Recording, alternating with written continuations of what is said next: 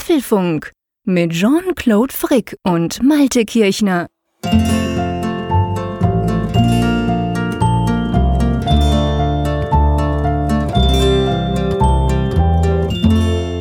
Herzlich willkommen zum Apfelfunk Ausgabe 94. Das ist die zweitletzte Sendung vom Apfelfunk vor Weihnachten, kleiner Spaß.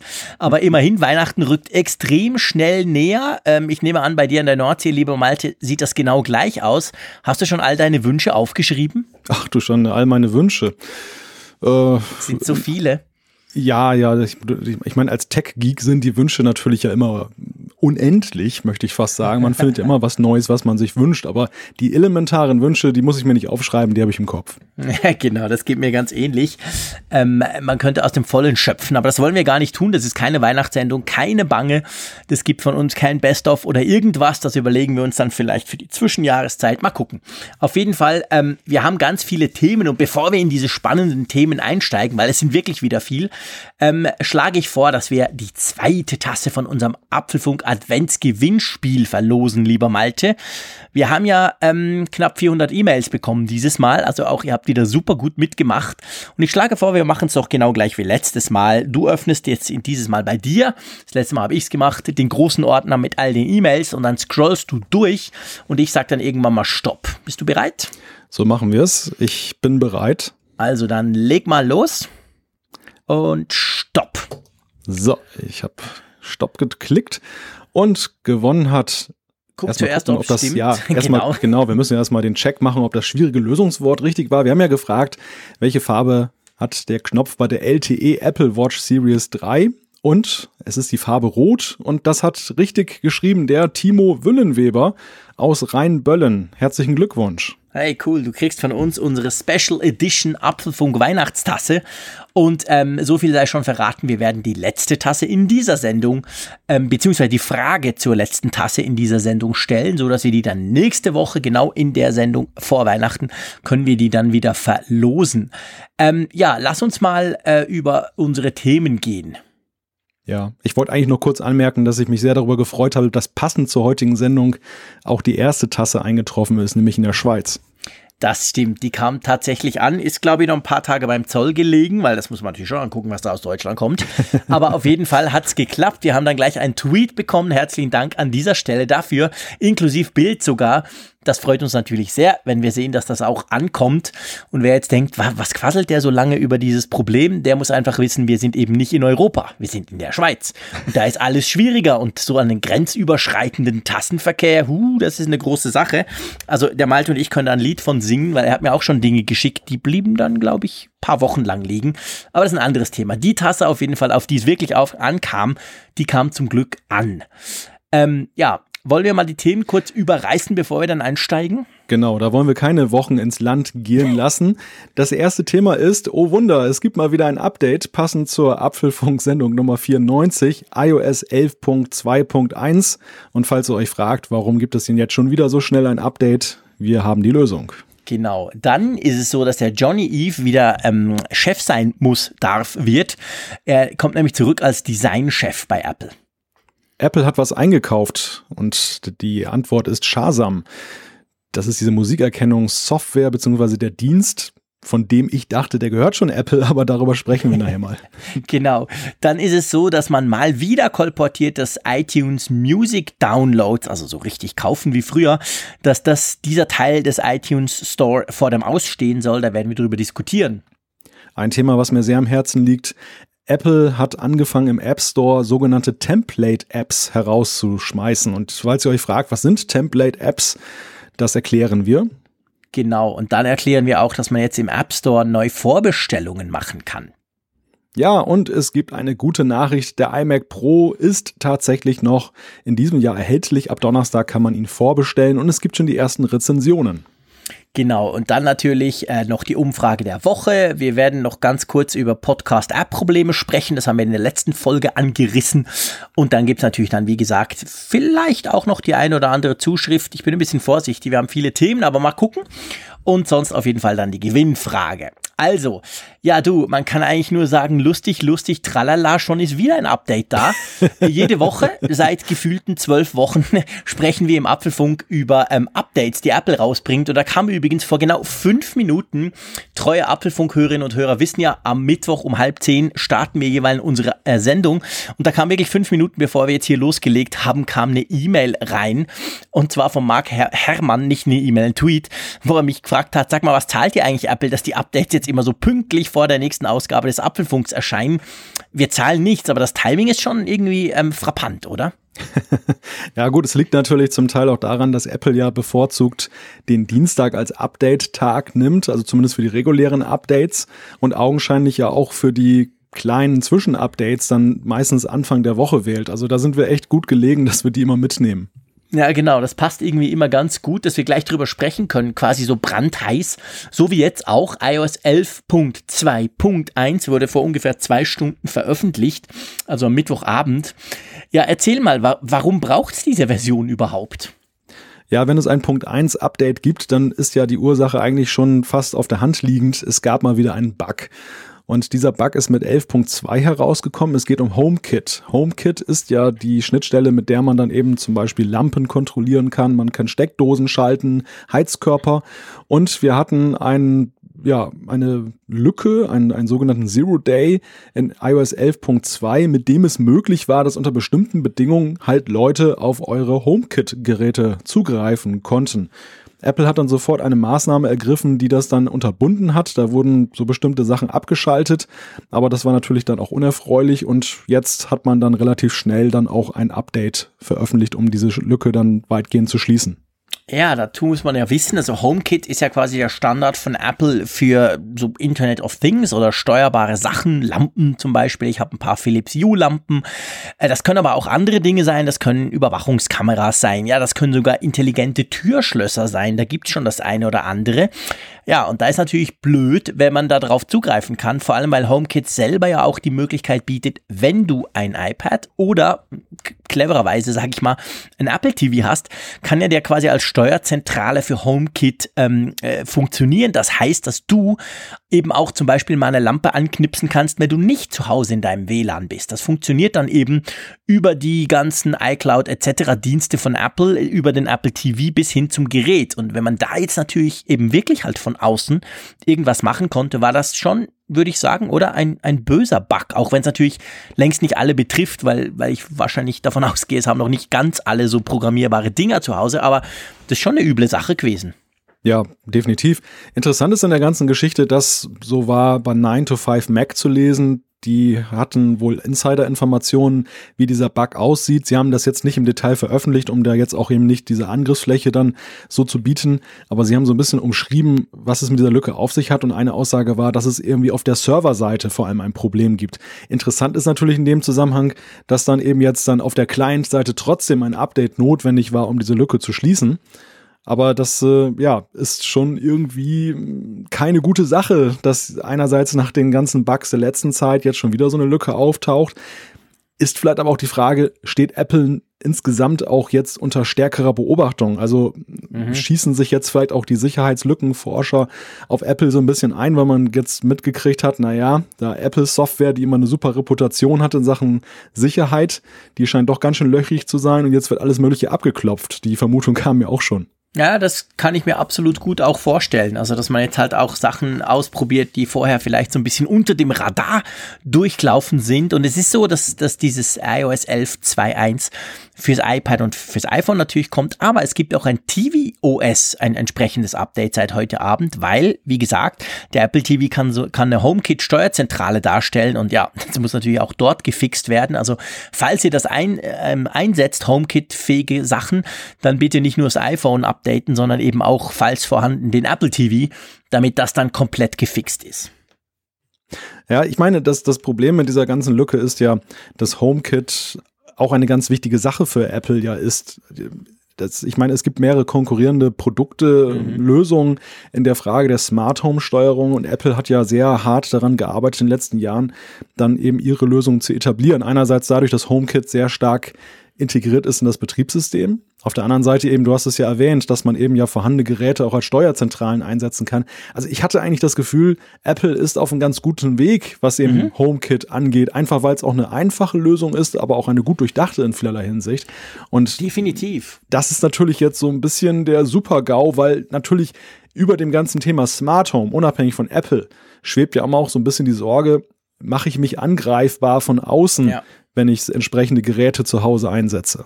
Ja, das ist natürlich genau der Punkt. Also ich meine, man kann natürlich sein Smart Home und übrigens ist Smart Home nicht Internet of Things, wie ich das vorhin fälschlicherweise gesagt habe. Es geht genau eigentlich um Smart Home. Und ähm, man kann das natürlich auch so konfigurieren, dass du halt wirklich nur, wenn du in dem gleichen WLAN bist, also bei dir zu Hause quasi die Sachen steuern kannst. Aber ja, gewisse Dinge machen natürlich einfach auch mehr Spaß und machen auch Sinn, wenn man sie halt eben auch von außen zum Beispiel zugreifen kann. Und ich meine, du hast recht, reputationsmäßig ist das natürlich Mist, keine Frage. Ich finde aber unabhängig davon schon auch, dass, dass Apple mit HomeKit eigentlich einen guten Weg geht, weil die Idee hinter HomeKit das ist ja jetzt nicht, dass ich meine U-Lampe an- und ausschalten kann auf dem iPhone. Das kann ich ja. Ich habe ja zum Beispiel eine Philips U-App drauf. Das Problem ist aber, selbst ich, und ich bin ehrlich gesagt im Bereich Smart Home noch nicht so weit, wie ich gerne wäre, weil ich finde das Thema super speziell spannend. Ich finde das super interessant, aber es kostet halt auch eine Menge, wenn du da überall irgendwas nachrüsten möchtest. Bei mir sind es vor allem Lampen und ein paar Kameras.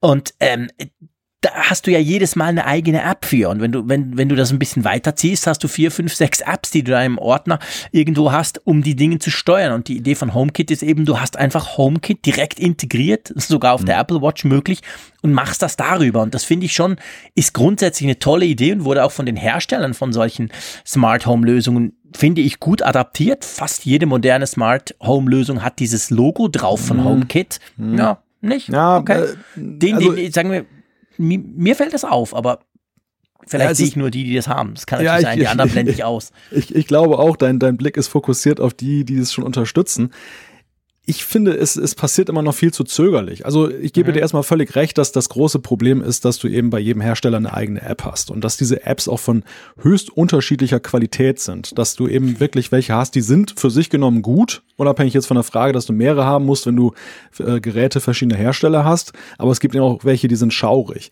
Und bei HomeKit hast du zumindest so eine Art Mindeststandard dann einfach mhm. in der Steuerung. Du hast ja eben zum Beispiel auch jetzt im Sperrbildschirm die Möglichkeit, jetzt ich habe so eine intelligente Steckdose hier, dann die ein- und auszuschalten. Mhm. Einerseits ist der Weg kurz und auf der anderen Seite ist es eben ein einheitlicher Weg. Egal welchen Hersteller ich jetzt habe mit der Smart Home Komponente, ich habe immer die gleiche Bedienungsweise und auch den Funktionsumfang, weil da gibt es einfach ein Mindestmaß. Aber die Hersteller sind insgesamt, finde ich, immer noch doch teilweise zögerlich. Das hat natürlich was damit zu tun, dass Apple ja auch dann wieder ein paar Schranken eingezogen hat. Zertifizierung für HomeKit muss erfüllt sein und so weiter.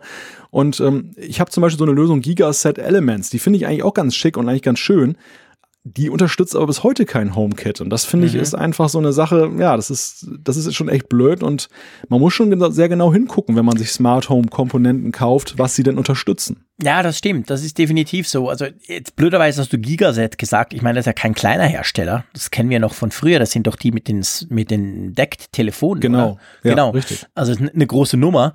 Hat es nicht früher zu Siemens gehört? Ganz ja, früher? Ja, es war damals genau. eine Sparte von Siemens genau. und gehört jetzt Chinesen. Genau. Und also nichts Kleines, weil ich, was ich noch sagen wollte, was mir auffällt, wenn ich jetzt zum Beispiel mal so ganz klassisch wie früher durch den Mediamarkt wandle, ich meine, meistens mache ich es online, da habe ich einen besseren Überblick, aber nicht beim Mediamarkt. Anyway, dann fällt mir auf, es gibt in diesem Bereich Smart Home halt auch wirklich viele ich sag's mal, kleine Hersteller, die irgendwie eben genau eine schaltbare Steckdose haben oder irgendwie eine Lampe, die irgendwas Schönes kann oder eine Außenbeleuchtung, die du selber noch ein bisschen steuern kannst und so. Und ich könnte mir schon vorstellen, dass natürlich diese, du hast vorhin angesprochen, diese HomeKit-Zertifizierung, also dass du das Logo kriegst und Apple da quasi mal drauf guckt, das ist ja wahrscheinlich nicht ganz günstig. Also wie meistens hm. bei so Zertifizierung kostet es eine Stange Geld. Also aber gut, eben, ja. Gigaset müsste es definitiv mal langsam machen und ein paar ja, andere große auch. Aber es, es geht, glaube ich, nicht nur um Geld, es geht auch um Einfluss. Und das, ja, das, also es fällt schon auf, dass gerade die Größeren sich doch scheuen, dann gemeinsame Sachen mit Apple zu machen oder teilweise auch mit Amazon. Ich meine, viele Geräte sind ja auch über Alexa steuerbar mhm. und andere eben wiederum nicht. Und ich glaube, das Hemmnis ist dabei einfach, dass sich dann einige Hersteller nicht in die Suppe spucken lassen wollen. Ein weiterer Prominenter in dem Zusammenhang, von dem ich auch gerade so ein Testgerät hier habe, ist AVM. AVM, mhm. die, die bieten, also die, das sind ja die Hersteller der Fritzbox ja. und die haben auch einen Thermostat für die Heizung, mittlerweile schon in der zweiten ja. Fassung. Der kann aber auch weder Alexa noch HomeKit. Also es gibt da eine Möglichkeit irgendwie mhm. über so einen Workaround, dass du dann da irgendwie das hinkriegst, dass du das damit zumindest, glaube ich, mit Alexa steuern kannst. Aber es ist natürlich völlig unbefriedigend. Du musst über die Fritzbox das Ganze ja, dann eben steuern. Blöd. Und das heißt, du hast noch nicht mal eine App, sondern da musst du über so ein Webinterface gehen. Und das finde ich ist einfach ein Handicap. Aber die argumentieren übrigens, ich habe dann auch mal nachgeforscht, warum das denn, warum die das denn nicht supporten. Mhm. Und deren Aussage ist, Sie werben gerade mit der Datensicherheit, der Privatsphäre. Also in Deutschland ist das ja ein ganz großes Thema, wie du weißt. Die sagen halt, äh, wir geben die Sachen nicht in irgendeine Cloud, sondern wir machen unsere höchst eigene Cloud und da garantieren wir, dass sie eben sicher ist. Kann man, ist jetzt ein Werbeversprechen, da sei dahingestellt, aber das augenscheinlich zieht's ja auch bei einigen Leuten, das Argument. Ja, jein. Also jetzt gerade bei HomeKit finde ich, ich meine, auch bei HomeKit ist es nicht in der Cloud, weil sonst brauchst du kein Apple TV zu Hause oder sonst irgendwas. Äh, das ist schon, also das, mh, hm, klar, ich meine, ein deutscher Hersteller, der, der das direkt bei sich macht. Ich habe da eine klare Meinung zu bei HomeKit. Ich finde, also ich sag's mal ganz salopp, ich habe bis jetzt für meine Bedürfnisse, man muss ja ein bisschen aufpassen, aber für meine Bedürfnisse habe ich noch nichts gefunden, wo es nicht mindestens drei verschiedene Lösungen gibt. Ich gebe dir recht, zwei haben dann vielleicht nicht HomeKit. Aber dreimal darfst du raten, welche ich dann kaufe. Also mir ist bis jetzt nichts untergekommen, wo ich denke, oh, das ist ja hammergeil, genau das muss ich haben. Damit kann ich endlich meine Toilettensteuerung überwachen, whatever. Und das muss ich haben und das hat nicht HomeKit. Okay, da muss ich ja fast, weil die meisten Dinge, ich sag mal, Lampen, Steckdosen, du hast vorhin angesprochen, ähm, die, die, die Heizkörper, generell auch Thermostate, eben vielleicht Kameras, das sind ja Dinge, da findest du schon meistens eine Lösung, zumindest die HomeKit unterstützt, oder? Ja, ist richtig. Aber auf der anderen Seite, wir sehen es natürlich wieder sehr stark aus der Bubble des Apple-Users. Für uns ja, ist natürlich, natürlich HomeKit gesetzt, weil wir ja auch mehr oder weniger in einem geschlossenen System natürlich. aus Apple-Geräten operieren. Aber es gibt ja auch sehr viele da draußen, die eben Android einsetzen oder die Mischkombination haben. Also wo dann zum Beispiel, wenn du Smart Home bietet sich ja meistens auch an, dass du es eben mit der Familie teilst, dass du nicht nur alleine dann die Fernsteuerung hast, sondern dass auch deine genau. Ehefrau, genau möglicherweise die Kinder dann eben auch dann eben über ihr Smartphone das ein- und ausschalten können. Äh, was machst du denn, wenn da jeder ein anderes Smartphone hat? Also jetzt nicht ein iPhone, sondern eben ein Android-Gerät und wirklich nur ein Windows-Gerät. dass deine Familie kompatibel ist mit dir. um dieses Buch oh, noch loszuwerden. Böse, böse. Nein, nein, Quatsch. ähm, ich gebe dir natürlich recht und ihr wisst ja, ich bin ja auch immer mehrgleisig unterwegs. Und übrigens, und wenn wir schon beim Thema sind, ihr seht, manchmal aus einem kleinen Bug kann man eine große Diskussion machen. Ähm, beim Smart Home, ich ich spreche ja erst mit Geräten eigentlich seit dem Smart Home. Also seit ich ein paar Lampen habe. Weil du hast vorhin Alexa angesprochen und genau der Punkt zum Beispiel, ich habe ja auch diesen, diesen Amazon Echo Dot, den kleinen. Das ist sowas von praktisch, wenn du unten im Haus sagen kannst, Alexa, mach oben mal das Licht an und dann gehst du hoch und ist halt nicht dunkel, weil ich jetzt zum Beispiel keinen Schalter habe, der das macht, weil das irgendwie ein bisschen im alten Haus anders verkabelt ist. Super Sache. Also Smart Home Steuerung über Sprache die top natürlich, sage sogar ich, der nicht gern mit Geräten spricht, das, das wisst ihr, das finde ich top vom Bedienungskomfort her praktisch alles. Also mhm. da kann so gut, so gut kann HomeKit gar nicht sein, als dass ich einfach kurz in den Raum werfe, ich möchte gern das und der macht das dann auch. Das ist schon ja, cool. aber es, es ist natürlich ja ein, ein elementarer Bestandteil auch von HomeKit, dass du eben dann Siri benutzen kannst. Also ah, das ist, glaube ich, eines der Hauptwerbeargumente von HomeKit, dann, ähm, dass du eben neben der zentralen Home-App, neben der Möglichkeit im Sperrbildschirm das zu steuern. Die, die ich bis jetzt nutze. Ich brauche Siri dafür nie, aber ja, stimmt, das könnte man natürlich auch sprachlich übers ja. iPhone quasi regeln. Mach, mache ich zum Beispiel mit meiner Steckdose. Also ich habe hier so ja. eine Lampe in meinem Dachzimmer und dann kann ich einfach sagen, also ich sage es jetzt nicht, sonst geht hier das Licht aus, aber der Strom auskluck. Ja, ja, manchmal versteht sie mich auch falsch. Ich meine, da sind wieder die Unterschiede zwischen Alexa und Siri. Mhm. Äh, ich habe nämlich dann einerseits Siri mhm. ist lahm. Siri gibt immer noch eine Antwort von wegen okay, erledige ich für dich, was ich dann einfach lächerlich finde, wenn es darum genau. geht, eine Lampe ein- und auszuschalten. Ja, brauche ich kein Feedback. Ja. Genau, eben.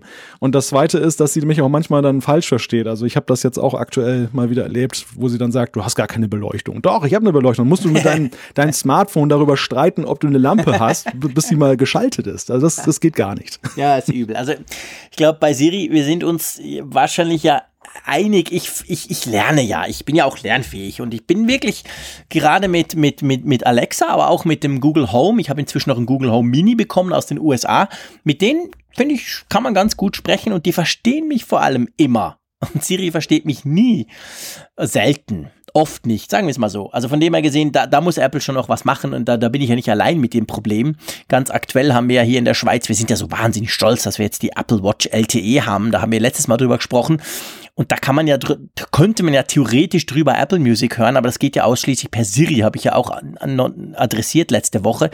Ja, und da ist jetzt ganz lustig hier in meinem Twitter-Stream immer wieder sehe ich lustige Screenshots von irgendwelchen völlig missverstandenen Künstlern, die da angeblich gespielt werden wollen, einfach weil Siri das nicht schnallt, weil die das halt nicht auf die Reihe kriegt. Wenn ich sage, spiel jetzt mal Joe Cocker bitte oder irgendwas anderes. Also da, da müsste schon noch was gehen. Aber lass uns mal zurückkommen zum, zum HomeKit.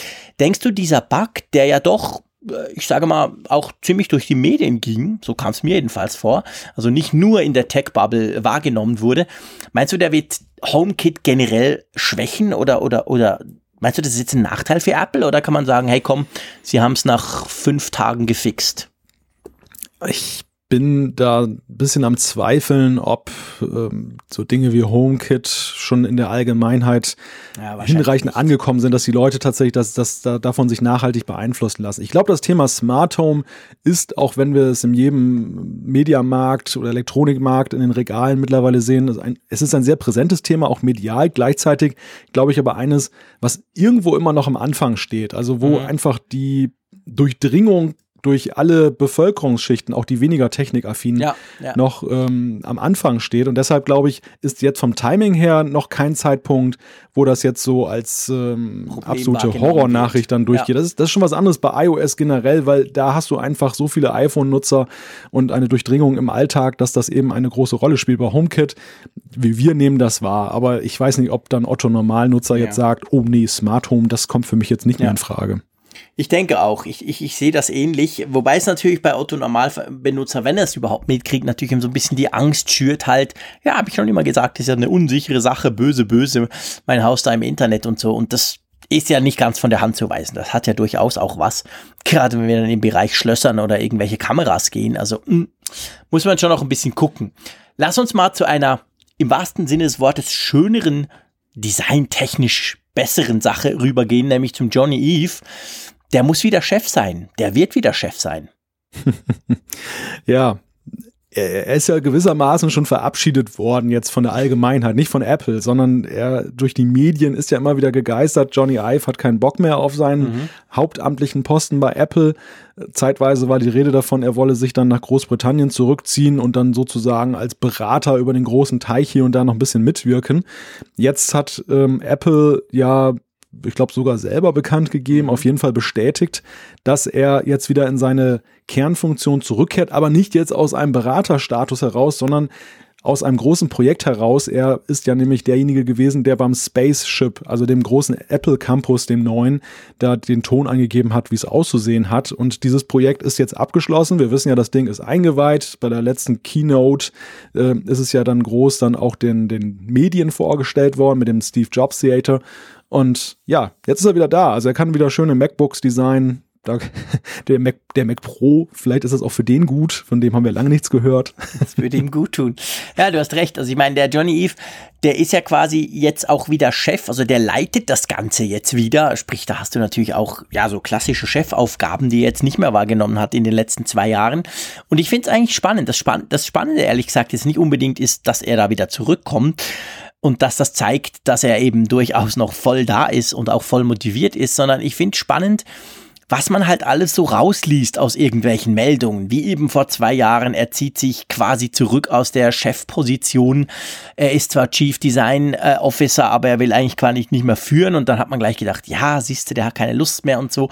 Und jetzt stellt sich eigentlich raus, hey, der war einfach total ausgelastet, der war nämlich Mitprojektleiter und vor allem Designchef von diesem Apple Park von irgendwie 6 Milliarden Dollar, die man da verbaut hat. Ähm, das kann ich mir vorstellen, ist auch ein recht fordernder Job. Daneben, dass du noch neue iPhones etc. mit designst oder zumindest äh, den Daumen hoch oder Daumen runter machst. Also das zeigt schon so ein bisschen, mit Gerüchten muss man wirklich vorsichtig sein. Manchmal ist es dann am Schluss plötzlich ganz anders, oder? Ja, und Johnny ist ja letzten Endes ja auch in der in seiner Funktion bei Apple längst nicht mehr nur für das Hardware-Design nee, der Mann, stimmt. sondern er ist ja, seine, seine Funktion ist ja ich möchte schon fast sagen, so eine Art Vize von Tim Cook. Tim ja. Cook ist so der, der für die Zahlen da ist, für die grobe Marschrichtung. Johnny Ive ist derjenige, der einerseits sagt, Emotionen. Die Emotionen, genau. Der sagt einerseits, wie die Produkte aussehen und auf der anderen Seite aber auch die, die seine Rolle bei der Software, wie die Software aussieht und funktioniert. Die ist ja auch mit den Jahren stark angewachsen. Also aus dieser ganzen, wie ist es noch, Pseudomorphic oder so ja, Geschichte genau. da, da ist er ja als der große Gewinner herausgegangen, der ja dann eben mit iOS 7 das Flat-Design da in Rekordzeit durchgesetzt hat und danach ja eben, kann man ja auch sagen, hat er ganz klar Spuren hinterlassen in der Software, die ja mhm. ganz anders dann aussah. Sicherlich, es wurde auch nachgebessert, also nicht so seine ursprüngliche pure Idee war nicht die beste. Andererseits ist er auch ein Designer, der sagt, ein Design muss noch reifen, man lernt ständig mhm. dazu. Aber er ist auf jeden Fall eine ganz wichtige, ganz wichtige Figur und, und man kann sich natürlich schon die Frage stellen, wo geht die Reise jetzt hin? Vorher waren es seine Leute, die er ja noch so ein bisschen aus der Ferne dirigiert hat, aus dem anderen Projekt heraus, die dann in Teams gearbeitet haben. Welche welche Auswirkungen hat das, wenn er jetzt wieder mehr sich darauf stürzt? Ich meine, es gibt ja ein paar Designs, die könnte, was heißt, die könnte man, aber die, die sind länger nicht überarbeitet worden. Das iPhone zählt jetzt nicht mehr dazu. Das ist ja jetzt ja gerade mit dem iPhone 10 ganz neu eben herausgekommen, jetzt vom Aussehen her. Aber bei den Macs, da ist ja schon, der iMac sieht immer noch so aus, wie ein iMac Pro, wir sprechen darüber, hat eine andere Farbe, ist aber auch das gleiche Design. Also da, da geht noch was. Ja, da geht noch was. Und ich meine, selbst das ist das eine, da hast du völlig recht. Ich meine, Mac Mini, der Tim Cook hat immerhin gesagt, ja, wir haben ihn nicht vergessen. Also es gibt, du kannst die ganze Palette eigentlich nehmen. Und selbst wenn du, wenn du bei den iOS-Produkten bleibst, ich meine, jetzt haben wir mal so ein iPhone 10, coole Sache. Jetzt wollen wir ein großes iPhone 10 sehen. Wir wollen vielleicht iPad sehen, die irgendwo zwar noch praktisch benutzbar sein sollen, aber trotzdem irgendwie in die Richtung Coolness-Faktor eines iPhones 10 gehen und so. Also ich kann mir schon vorstellen, dass da auch wenn man sich keine Illusionen machen muss, das passiert ja nicht alles jetzt in den nächsten paar Monaten, das ist ja alles schon am Laufen, aber da gibt sicher schon noch die ein oder andere Herausforderung, quasi diese, äh, ich sag mal, die, dieser Wechsel oder diese Transition vom klassischen iPhone-iPad-Design hin zu eben dem iPhone 10-Design, das dürfte wahrscheinlich schon noch das, die ein oder andere Herausforderung darstellen, oder?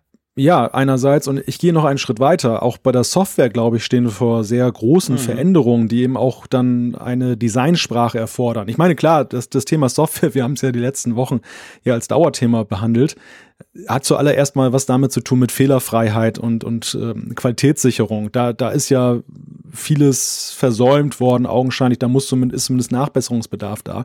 Aber wir stehen auf der, an der Schwelle zu dem erklärten Augmented Reality Zeitalter, was Apple einberufen hat. Und der Frage eben dann ja auch, wir sehen es beim iPhone 10 in den Grundzügen, Gestensteuerung, das iPhone guckt uns mhm. an, liest uns was vom Gesicht an.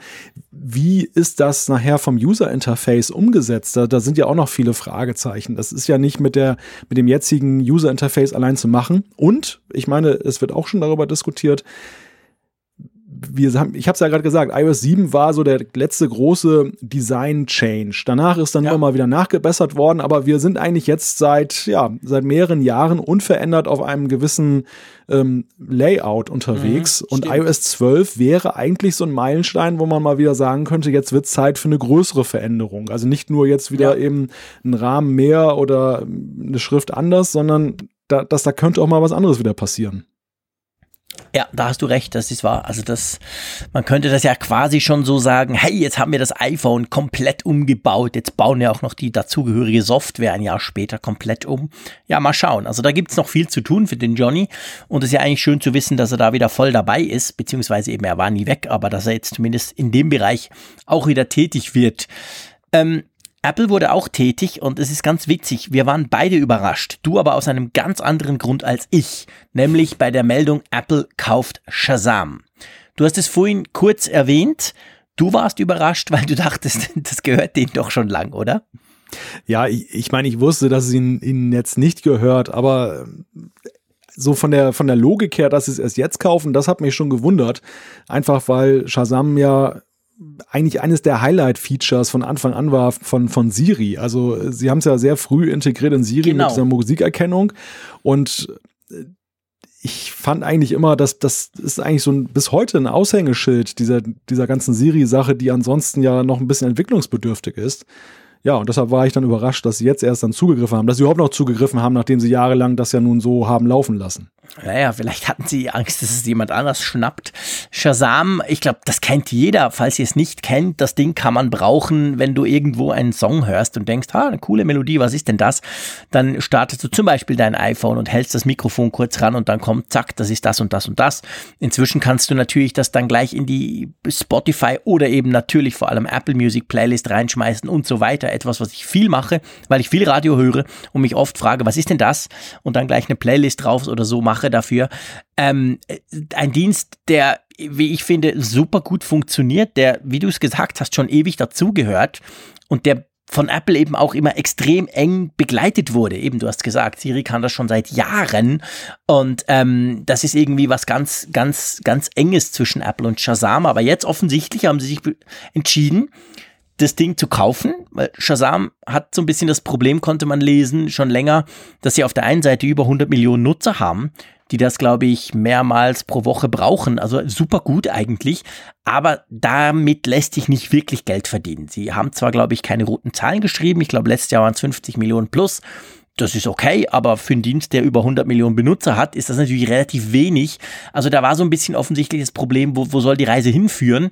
Ja, und jetzt hat Apple zugegriffen. Wie oft, wenn sie was kaufen, war es eine ganz dünne Meldung. Sie haben es einfach quasi bestätigt, die Gerüchte, die da von TechCrunch ursprünglich aufgegriffen wurden am Wochenende. Jetzt haben sie das einfach so ganz kurz und knapp gesagt, ja, haben wir gemacht. Und man weiß eigentlich nichts. Die 400 Millionen, die sind so ein bisschen kolportiert von Leuten, die sich auszukennen scheinen. Aber man weiß vor allem nicht, wo die Reise jetzt hingehen soll. Was denkst du? Wird, wird jetzt Shazam quasi Apple only, so im Sinn von Android-Apps etc. schmeißen wir raus? Oder was denkst du? Man, man weiß eigentlich im Moment noch gar nichts. Ist rein spekulativ, ja. ja. Also es geht wohl in die Richtung, dass sie, und das ist dabei eigentlich naheliegend und keine Überraschung, dass sie das mit Apple Music stärker verknüpfen wollen, ja. was ja naheliegend ist. Aber ja, es ist halt die Frage in der Ausrichtung. Wollen Sie dann wirklich da das Android-Lager ausschließen? Vorstellbar ist es. Apple ist mhm. immer schnell dabei nach Akquisitionen, dass sie eben dann auch genau. die, die Dienste vom Netz nehmen, jetzt also als allgemein äh, vom Netz nehmen und das dann irgendwie anders integriert in ihr System wiederbringen. Denkbar ist das natürlich. Ich meine, schlau wär's. Ich, das, ich, wie gesagt, das ist für mich einfach ein Highlight-Feature von Siri, eines, was so völlig außer Frage steht. Und wenn sie das künftig äh, exklusiv hätten, dann wäre das natürlich ein Vorteil. Die Erkennung ist super, die funktioniert wirklich astrein. Also wir sind wirklich ja. bei ganz kurzen Fragmenten. Die Datenbank unter, ist Hammer von Genau, Stern. unter, unter schlechten äh, akustischen Bedingungen zuweilen auch, habe ich immer eine hundertprozentige Erkennung ja. hingekriegt. Also das ist echt gut. Nun ist es natürlich so, wenn Apple das dicht macht, dann müssen die anderen sich was anderes einfallen lassen. Aber das ist erstmal, die Messlatte liegt hoch. Ja, die Messlatte liegt, ho liegt hoch, das stimmt, aber auf der anderen Seite darf man auch nicht vergessen, es gibt ja Alternativen. Also Google selber hat ja gerade eine gezeigt, wenn du dir ein Pixel 2 oder Pixel 2 XL Smartphone kaufst, die ganz neuen äh, Google eigenen Smartphones, die haben das quasi fix integriert im Homescreen und das nicht Shazam. Das funktioniert sogar offline, also crazy Sache. Da kannst du quasi so, so eine 500 Megabyte Datenbank runterladen am Anfang beim Einrichten und danach ist es so, dass dein, dein, dein Pixel-Smartphone einfach immer, du hältst es irgendwo in die Luft und zack, zeigt er dir dann auf dem Screen an, ohne dass du was drücken musst, ohne dass du was starten musst, ohne dass du eine App startest, zeigt er dir dann quasi an, hey, das ist das und das. Also das zeigt, das, das können andere schon auch. Aber ich gebe dir recht, also ich selber zum Beispiel, Shazam gehört tatsächlich zu den Apps, die auch auf meinen Android-Smartphones immer draufkommt. Und zwar, glaube ich, ziemlich schnell nach Facebook und Twitter oder so. Also das muss immer drauf. Ähm, ja, das wäre natürlich schon, ich glaube, das wäre schon noch heftig, wenn sie das zurückziehen würden. Ja, vielleicht, vielleicht müssen wir aber auch einen Schritt weiter denken über diese bekannte Funktion hinaus. Es ja. ist natürlich so, Apple kauft ja auch gerne Know-how ein. Und Shazam hat natürlich unter Beweis gestellt, dass sie eben da bei der Songerkennung ein super Know-how haben. Aber es gibt eben auch Spekulationen dahingehend, dass sie an neuen Projekten von Shazam interessiert sind. Zum Beispiel eben, die arbeiten auch an, an visuellen Erkennungsalgorithmen und Technologien. Und das ist natürlich gerade mit Blick auf Augmented Reality so eine Kiste, die ja hochinteressant wäre für Apple, mhm. weil Apple ja nun bekanntermaßen eben gesagt hat, das ist ein Schwerpunktthema für uns. Also vielleicht geht es ihnen auch gar nicht jetzt um die ja. Musikerkennung. Klar, vielleicht fangen sie was da trotzdem mit an oder machen es dicht jetzt für die anderen. Aber es geht vielleicht ihnen perspektivisch mehr darum, eben um das Know-how um die Leute, die da eben sitzen und noch ein paar gute, andere gute Ideen haben, die aber vielleicht sich nicht so entfalten konnten, weil eben, ja, als eigenständige App ist es ja nur was anderes als zum Beispiel ins Betriebssystem integriert. Ja, genau. Das ist natürlich genau der Punkt. Also gut möglich und das sieht man ja gerade bei Apple auch relativ äh, häufig, dass, dass sie irgendwas kaufen und dann passiert gefühlt ein Jahr, zwei gar nichts und dann plötzlich kommt das raus, irgendein cooles, wirklich neues Feature und dann merkst du, aha, die haben eigentlich die Anfänge gelegt da oder die haben die Firma gekauft wegen dem Know-how. Und du hast recht, das Augmented Reality die Geschichte und diese, diese Finger, Fingerprinting, Digital Fingerprinting, Erkennungsgeschichte, da ist eben Shazam wirklich stark drin. Und das ist natürlich gut möglich, dass sie es eben gerade auch drum laufen lassen, dass sie sagen, hey, alles Pico ist gut, wir integrieren es vielleicht noch näher ins, ins Apple Music oder sogar mal in iOS direkt rein, aber den Rest lassen wir mal laufen, weil eigentlich wollen wir ja vor allem Know-how für, für schon den nächsten Schritt. Also das, das bleibt spannend abzuwarten, definitiv. Wollen wir das mal zu iTunes Thema. springen? Genau, ich dachte jetzt vielleicht alle sagst Jahre du noch was wieder. zu Shazam, aber ja genau, das ist so ein alle Jahre wieder Thema. Es ist ja Ende Jahr. Da gibt es manchmal so Gerüchte, die kommen dann plötzlich wieder, die springen dann wieder so hoch. Und eines dieser Gerüchte, was definitiv dazu zählt und lustigerweise, ich habe mal ein bisschen gegoogelt, auch immer so im, im Q4 kommt. Also das ist nicht was, was, im, was irgendwie im März kommt, sondern das ist oft so November, Dezember, wo man wieder über das Thema spricht. Macht es aber nicht unspannender, deswegen im Gegenteil, nämlich man kolportiert aktuell mal wieder das Gerücht, dass ähm, Apple den iTunes Music Download, also ihr wisst so, im iTunes Music Store, wo du für einen Euro oder einen Franken 50 irgendein Musikstück kaufen kannst und dann auf Kaufen klickst, auf Download und dann kommt das runter wie früher. Heute, wo wir alles streamen, viele wissen das ja gar nicht mehr. Früher haben wir ja Musik gekauft und die dann lokal gespeichert.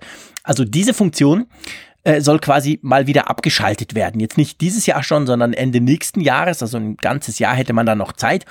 Aber der soll wieder mal irgendwie vor dem Ausstehen. Und Apple hat auch das schon fast reflexartig das Ganze ähm, dementiert.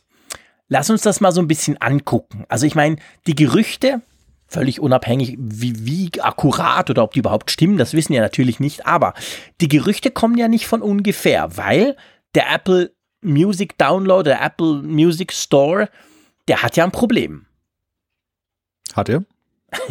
ja, er hat einfach das Problem, dass viel, viel weniger Leute eben Titel kaufen oder CDs kaufen, gerade so. wegen dem Streaming. Hm. Also schon vor vielen Jahren, vielleicht muss man ja wissen, das war ja, das war ja die Referenz. Das war ja hm. jahrelang, ich sag nicht jahrzehntelang, aber doch wirklich lange, war ja das die einzige, die beste und vor allem die größte und umfassendste Möglichkeit, legal Musik zu kaufen. Also Apple hat ja das Ganze revolutioniert. Man kann sagen, sie haben quasi die CD gekillt mit ihrem iTunes Music Store. Und jetzt aber, der iTunes Music Store per se wird quasi gekillt durch Streamingdienste. Allen voran mhm. Spotify, aber jetzt hat ja Apple auch was eigenes. Also das ist ja so ein bisschen das Problemfeld, wo wir uns drin bewegen. Ja, ja, das ist richtig. Also das letzte Mal, als wir darüber ernsthaft diskutiert haben, dass vielleicht die Downloads verschwinden könnten. Das war, glaube ich, im Zuge von Apple Music, als Apple Music genau. noch relativ frisch am Markt war. Und dann kam auch das Gerücht auf, dass Apple mit künstlicher Verknappung in Anführungszeichen seinen eigenen Streamingdienst pushen will und deshalb die Downloads einstellt. Was, wie wir wissen, ja nicht passiert ist. Was auch Quatsch ist aus meiner Sicht. Also der Verdienst von Apple mit der Download-Musik war ja, dass sie es hingekriegt haben, die ganzen Labels, damals die Musiklabels, die völlig zerstritten waren in der Frage, wie man eben mit der digitalen Zukunft umgeht, an mhm. einen Tisch gebracht hat und hat sie dazu gebracht, also fast alle, einige brauchten noch ein bisschen länger, ähm, die Musik eben dort zum Verkauf zu stellen, auf dieser Plattform, mit der man einheitlich bezahlen konnte, wo man mhm. verschiedene Labels unter einer, ja, unter einem Dach vorgefunden hat. Das Ganze relativ einfach und damit hat man ja nicht nur die CD gekillt, man hat vor allem auch der Piraterie und das war ja nun das wirkliche Wunder, so ein bisschen das Wasser abgegraben. Natürlich flankiert von den ganzen Rechtsverfahren, die da gelaufen sind, wo auch viele hellhörig geworden sind. Aber in letzter Konsequenz muss man sagen, es ist ja schon bemerkenswert, dass die legale Alternative ja auch dann durchaus eben Sympathien erzeugt hat, die dann eben sich dann niedergeschlagen haben, vor allem in dem iTunes-Produkt. Ja klar, also ich meine, das war ja es ist heute ja eigentlich auch ein Lehrstück, wie du eben Piraterie bekämpfst. Nicht primär darum, dass du mit dem Knüppel des Gesetzes ähm, irgendwie ähm, wedelst und allen Angst machst. Das weiß man funktioniert bei gewissen, aber bei, bei der großen Mehrheit eher nicht. Aber du musst eben einfach ein besseres Produkt anbieten, dass ja. es am Schluss so praktisch wird und so easy und auch nicht so teuer ist, dass die Leute sagen, hey cool, das ist ja geil, ich muss mir nicht mehr was runterladen, wo eine Hälfte abgeschnitten ist oder was fehlt oder sogar ein Virus drauf ist. Ich kann das ganz offiziell kaufen, cool, Die- und dann auch noch auf mehreren Geräten brauchen. Also das war schon ein Riesenverdienst, da hast du recht. Ja. Die, die Frage, die sich ja jetzt stellt, ist, warum sollten sie den jetzt killen, den, den iTunes-Download? Es gibt da verschiedene Möglichkeiten. Ich meine, es kann natürlich was damit zu tun haben, dass Apple vermeiden will, einfach aus PR-Gründen auch, dass eben dieser Niedergang des Downloads sich manifestiert jetzt in diesem einzigen Flaggschiff, dass sie dem vorauseilen, dass sie sagen, wir machen das Ding dicht, in Anführungszeichen, bevor es von äh, sinkt und ganz kaputt geht. Könnte man natürlich so machen. Auf der anderen Seite ist es schlau, weil ich glaube, Apple Music, so erfolgreich es mittlerweile ist, gegen den Platzhirschen Spotify sind die immer noch am Kämpfen. Das heißt, ein weiteres äh, Standbein, nämlich den Download zu haben, noch weiterhin, ist vielleicht klug. Und das jetzt dann mit einem Ultimatum zu belegen und zu sagen, dann wird's dicht gemacht, halte ich auch für unklug.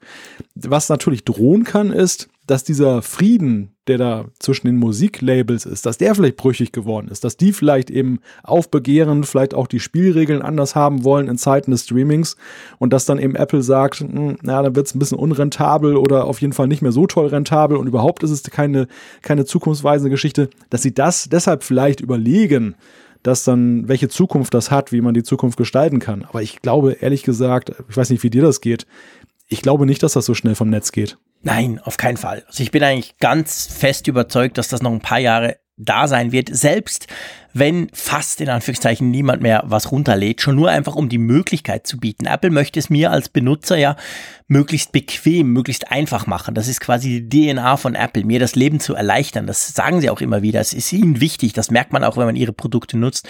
Und ich denke, da ist natürlich genau der Punkt, weil kleines Beispiel. Äh, klar, im, bei, ich habe Apple Music, bin grundsätzlich sehr zufrieden damit. Da hat's viel drin. Aber ich stolpere immer wieder über Dinge, die in Apple Music zum Beispiel nicht drin sind, die man aber dann tatsächlich im iTunes Movie, äh, Music sorry, Store ganz normal kaufen kann. Dann denke ich, okay, die zwei Songs, die, die will ich wirklich haben, okay, zahle ich drei Franken und, und lad mir die runter. Also von dem her gesehen habe ich das Gefühl, dass das Angebot würde deutlich verknappt werden, wenn man den jetzt wirklich schließen würde. Oder man müsste dann das alles, das Zeug eben in, in, in den Streaming, in den Apple Music Teil übernehmen. Und weil der dort ja nicht drin ist, kann man sich ja eben vorstellen, man weiß ja, warum das so ist. Die Künstler alle weltweit sind ja eigentlich der Meinung, Streaming, ähm, eigentlich ist es scheiße, weil man verdient viel weniger als früher, wo man noch in Anführungszeichen Lieder oder CDs verkauft hat, beziehungsweise eben digitale Downloads. Das wurde noch mal schlechter mit dem Aufkommen von Spotify. Und ähm, von dem her gesehen denke ich schon, Apple wird das offen halten. Und diese, diese, diese Gerüchteküche, die kommt halt äh, ab und zu wieder hoch. Die kommt oft auch dann hoch, wenn Apple sagt, hey cool, wir haben wieder 20 Millionen neue, weil sie haben gerade vor ein paar Wochen gesagt, dass Apple Music eben da wieder ganz viel riesiges Wachstum hat im Vergleich zu Vorjahr. Klar, sie sind immer noch weit weg von Spotify, aber anyway, also und das das dann denkt man dann ja eben, ja komm, jetzt mach doch den alten Zopf mal zu. Das ist 2002 oder 3 gestartet, ist ja ewig lange her. Aber ich glaube auch, ich sehe das wie du. Ich glaube, so schnell werden wir nicht darauf verzichten müssen. Brauchst du den eigentlich noch? Kaufst du ab und zu Musik? Das ist eine berechtigte Frage und das, das äh, wird jetzt natürlich dann auch eher dann das Argument stärken, dass man es nicht mehr braucht. Es ist tatsächlich so, meine Musikdownloads tendieren mittlerweile gen Null. Ich habe ich bin, ich bin, ich meine, gut, ich bin auch nicht das Maß der Dinge. Ich, ich bin sowieso jetzt niemand, der eine riesige Musiksammlung sein eigen nennt. Ich habe wirklich immer nur gedownloadet und gekauft, wenn ich wirklich überzeugt war von Musik und die unbedingt haben wollte. Aber ähm, mittlerweile ist es wirklich so, dass ich habe bei Spotify so meine Playlists. Ich höre auch ganz gern mal so ein bisschen querbeet und das, das war's eigentlich. Damit bin Ja. ich zufrieden. Also ich habe ganz selten mal das Bedürfnis, eigentlich im letzten im letzten Jahr gar nicht, mir Musik dann auch tatsächlich noch zu kaufen und downzuladen, also runterzuladen. Insofern, äh, das stärkt natürlich ja die Theorie, dass da ein der Medienwandel zumindest mich schon voll ergriffen hat. Ja klar, also der Medienwandel, der ist da. Ich meine, machen wir uns nichts vor. Äh, Selbst wenn du nur ein Album pro Monat kauf, gekauft hast vorher, ich meine, gut, das war zwar relativ viel, da warst du schon ein ziemlich Musikfreak, dann hast du ja einen Preis von Spotify oder von Apple Music schon draußen. Da hast du 40 Millionen Songs, die du ausprobieren kannst. Ich probiere viel mehr Musik aus, höre Musik, wo ich denke, oh, spannend, ja, mal gucken, ah, der hat was Neues gemacht, warum mal nicht? Probieren ähm, äh, als früher, weil früher pff, hättest du es wahrscheinlich ja nicht gekauft. Also von dem her gesehen, der Wandel ist schon im Gange. Mir geht's übrigens ähnlich. Bei mir sind es vor allem Hörspiele für die Kinder, wo ich feststelle, ganz witzig, da fehlt noch ganz viel. Bei Spotify übrigens auch. Also Apple hat zwar, Apple Music hat zwar ziemlich nachgelegt, die haben viel mehr Hörspiele als noch vor ein paar Monaten. Aber anyway, es gibt immer noch ein paar, wo ich dann sehe, ey, die, kann, die könnte man alle kaufen für irgendwie 10 Franken pro CD oder pro Album. Die wären da alle da, aber im Streaming-Bereich sind die dann alle nicht da. Aber wenn du, wenn du sonst die Musik und meine Mediennutzung anschaust, klar, ich bin auch der, der, der, der, der Streamer geworden, ganz klar. Ja, aber es ist interessant, dass du es ansprichst. Ich, ich, hatte auch schon so meine Momente, wo ich es echt bereut habe, dass ich mir bestimmte Musik nicht gekauft habe. Ganz einfach, mhm. weil sich ja immer mal wieder auch die Lizenzierung dann ändert. Also dann irgendwelche Verträge auslaufen, ja, dass bestimmte genau. Musik dann online gestellt werden kann. Und ich hatte so ein paar Sachen in meiner Spotify-Playliste, die, die, sind dann, plötzlich, plötzlich so weg. ausgegraut. Also die, die ja. sind dann nicht mehr abrufbar, weil eben das Vertragsverhältnis endete, die Genehmigung auslief. Und ja, dann, dann stehst du eben da. Gut, du kannst es dann in vielen Fällen nachträglich ja immer noch kaufen. Ähm, ich hatte aber auch einen Fall, wo es, da gab es das dann einfach nicht mehr. Und, und ich weiß nicht aus welchen Gründen, ob es vom Markt genommen wurde, aber auf jeden Fall ist es auch im Streaming nicht mehr dann da. Mhm. Und da habe ich mir echt gewünscht, ich hätte es dann vielleicht dann doch vorher gekauft. Ja. Ja, ich glaube, das ist, das ist eines der, finde ich auch, Hauptprobleme vom Streaming. Ich meine, so praktisch sehe ich so cool das Ganze ist, aber manchmal verschwindet einfach Zeug und dann ist es einfach weg und dann hast du es eben nicht und dann wird dir bewusst, aha, ich habe das quasi nur gemietet, ich durfte das eine Zeit lang nutzen, aber jetzt ist es halt weg. Und das wäre dir natürlich nicht passiert, wenn du es damals in Anführungszeichen gekauft hättest. Dann wäre es noch irgendwo bei dir auf deiner Library oder, oder vielleicht sogar in der, in der Cloud mit, mit, mit diesem iTunes in the Cloud Feature. Also das, das ist auch das, wo ich immer so denke, klar, wenn du so Mainstream-Geschichten hörst, die, die top irgendwas, dann hast du das Problem eher selten. Aber es ist, es passiert mir auch. Ab und zu verschwindet irgendwas und dann fehlt mir das auf der Playlist und mir fällt auf, hä, da war doch noch mehr drin. Äh, tja, gut. Also, auf jeden Fall, wir glauben beide nicht dran, dass der iTunes Music Download Store schnell verschwinden wird. Und jetzt kommt ja ein Thema, wo ich denke, ich gehe mir mal einen Kaffee holen, äh, ich gehe mal kurz runter und wir sprechen uns dann vielleicht in ein paar Minuten wieder. Das ist ein ganz schlechter Teaser, nicht abschalten bitte, aber es ist ein Thema, von dem ich keine Ahnung habe, drum übergebe ich an den Malte. Ach, ich glaube, dass du schon davon Ahnung hast, aber dass dir vielleicht der Oberbegriff so ad hoc erstmal nichts sagt. es, es ist ein Thema, das habe ich auf die Liste gesetzt, weil ich das äh, sehr begrüße, dass Apple da jetzt mal durchgreift. Es geht um sogenannte Template-Apps. Was sind Template-Apps?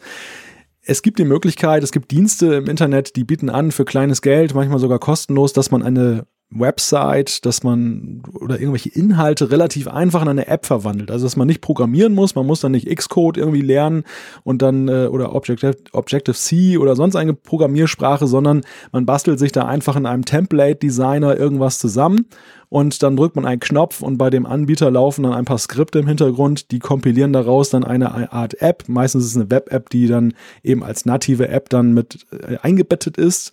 Und das Ganze geht dann bei Apple online in den App Store. Manchmal unter dem Namen des, des äh, Template-Machers, der damit gleichzeitig wieder für sich wirbt. Manchmal eben aber auch gerade bei den kostenpflichtigen Anbietern so, als wenn man eine eigene, richtige App erstellt hat. Und ja, Apple greift da jetzt durch. Sie, sie weisen darauf hin, dass sie eben in ihren äh, Bestimmungen haben, dass irgendwie ein minimales Design, eine minimale Funktionalität vorliegen muss in einer App.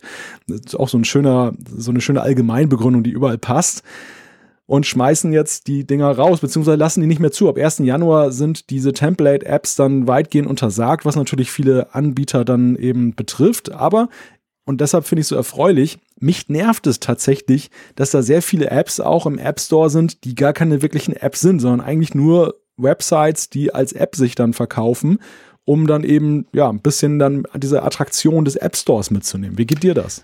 Äh, ich stehe da genau, also ich sehe das ein bisschen von der anderen Seite. Ich bin ja nicht Programmierer und ich kannte dich ja früher nicht.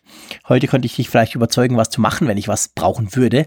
Ich hatte das vor Jahren auch mal ausprobiert für mein eigenes Blog und da ging es drum, da hast du natürlich recht, es ging einfach drum, dieses eifrig mal im Store zu haben, den Namen zu haben, aber es ging damals auch schon um Push-Notifications, die mir ganz wichtig waren und das ließ sich, ließ sich auch realisieren darüber. Und das war eigentlich für so einen Menschen wie mich die einzige Möglichkeit, zu einer App zu kriegen. Vor allem zu einer bezahlbaren App. Ich keine Ahnung, das war damals vielleicht 200 Dollar oder irgend sowas, schon Jahre her. Also von dem her gesehen, ich finde das jetzt nicht per se nur schlecht, weil letztendlich ist doch jeder selber, also jeder selber schlau genug oder sollte sein, ob er was runterlädt oder nicht. Also von dem her gesehen, Klar hat es viel Schrott im App Store. Es hat wahrscheinlich Millionen von, von komischen Apps drin, aber das finde ich jetzt per se noch, noch kein Problem, oder? Ja, doch. Also ich fand, dass diese Template-Apps gerade in den letzten Jahren inflationär zugenommen haben. Dass du wirklich in einem hohen Maße in den Suchergebnissen und äh, klar, man kann es natürlich für sich ausfiltern. Man guckt eben in die Vorschau rein, man liest den Begleittext und erkennt dann für sich, dass es Mist und lädt es natürlich nicht runter. Aber ich fand einfach, man musste sich bei manchen Suchbegriffen schon echt durchwühlen mittlerweile, dass man dann vernünftige Apps findet, weil einfach so viele billig gemachte, so One-Click-Apps dann gerade über diese kostenlos Anbieter dann reingestellt wurden, dass das dann den, den App Store zugespammt hat. Und im, im Sinne einer Qualitätsoffensive finde ich persönlich ist gut. Natürlich, ich, ich sehe dein Argument. Also es ist natürlich in hohem Maße auch umstritten, dass Apple jetzt so vorgeht. Einerseits auch, weil gesagt wird, ähm, dieses minimale Design, diese minimale Funktionalitätsanforderung, die, diesen Faktor könnte man natürlich auch bei vielen rein nativen Apps anlegen. Also man könnte genauso gut sagen, dass selbst eine App, die jetzt nicht eben mhm. über so einen Template-Designer gemacht ist, manchmal so schlecht ist, dass man sie eigentlich aus dem App Store rauswerfen muss. Und da, du sagst es ja zu Recht, äh, gibt es ja auch allerhand Beispiele, die sich dann im App Store tummeln, die auch schlecht sind, ohne ein Template jetzt, eine Template-App zu sein. Also ganz klar, das, das, es, es, es verlangt eigentlich dann eher nach weiteren Schritten. Aber per se finde ich eigentlich erstmal, dass es und vielleicht ist es meine Entwicklerperspektive. Ich mhm. meine, wenn du, wenn du viel Aufwand investierst in, in, in eine App, in die Entwicklung, dass sie eben auch wirklich nativ rüberkommt, dass sie dann eben einen Mehrwert bietet und du siehst eben, dass du gleichberechtigt sozusagen dann da drin bist mit Leuten, die einfach dann irgendwas da reinhauen, null Aufwand damit haben und eigentlich auch nichts bieten. Und du musst dich da erstmal dagegen durchkämpfen, dass du, weil, weil keine auf den ersten Blick kaum eine Unterscheidbarkeit ist, was ist jetzt besser, was ist schlechter. Meistens musst du es erst runterladen, je nachdem, wie es verpackt wird, einfach von der, von den Beschreibungstexten und von den Vorschaubildern. Das finde ich einfach ärgerlich. Das ist einfach für jeden Entwickler, der das ernst nimmt und mit, mit Herzblut dabei ist, erstmal ein Schlag ins Gesicht. Ähm, ja, ja, ja, kann ich nachvollziehen, aber ich meine, ganz ehrlich gesagt, dein Enthusiasmus in Ehren, aber ich kann mir nicht vorstellen, dass dadurch, also selbst wenn da 200.000 Apps rausfliegen würden, so viel sind es wahrscheinlich nicht, keine Ahnung, aber selbst dann wirst du noch Millionen von Apps haben, die totaler Schrott sind und die trotzdem unter Umständen neben, neben unseren Apps erscheinen können bei der Suche. Also das ist natürlich ein sehr schwieriges Fass, das man da aufmacht, weil da geht es natürlich um Qualitätssicherung und vor allem geht es aber darum, wer entscheidet, was Qualität ist und was nicht. Entscheide ich, dass der was downloadet und es danach wieder löscht? Das ist so eher mein Approach. Oder entscheidet das Apple, die dann sagen, hey, ähm, das geht und das geht nicht. Und ich meine, gerade wir zwei haben ja in diesem Bezug eher schlechte Erfahrungen mit Apple gemacht. Warum heißt denn ja. unsere App Funkgerät und nicht Apfelfunk? Also äh, ich bin da ehrlich gesagt schon ein bisschen skeptisch, wenn jetzt da Apple sich quasi aufschwingt und sagt, das ist Mist, diese Apps, die, die sind ja gar nicht gut. Das ist wir haben das schon oft diskutiert, gerade damals, als wir diese Namensprobleme hatten, haben wir das ja ziemlich ausführlich auch diskutiert. Aber ähm, ja, also ich bin so eben, ich bin zweigeteilt. Qualitativ gebe ich dir recht. Ich möchte natürlich eigentlich auch, dass jede App, die ich möglich, die ich einfach runterladen kann, dass die auch funktioniert und gut ist. Das ist natürlich im App Store viel besser als bei Google Play, wo es wirklich extrem viele Sachen gibt, die einfach auch gar nicht laufen. Das, sowas passiert mir dann eher selten beim iPhone.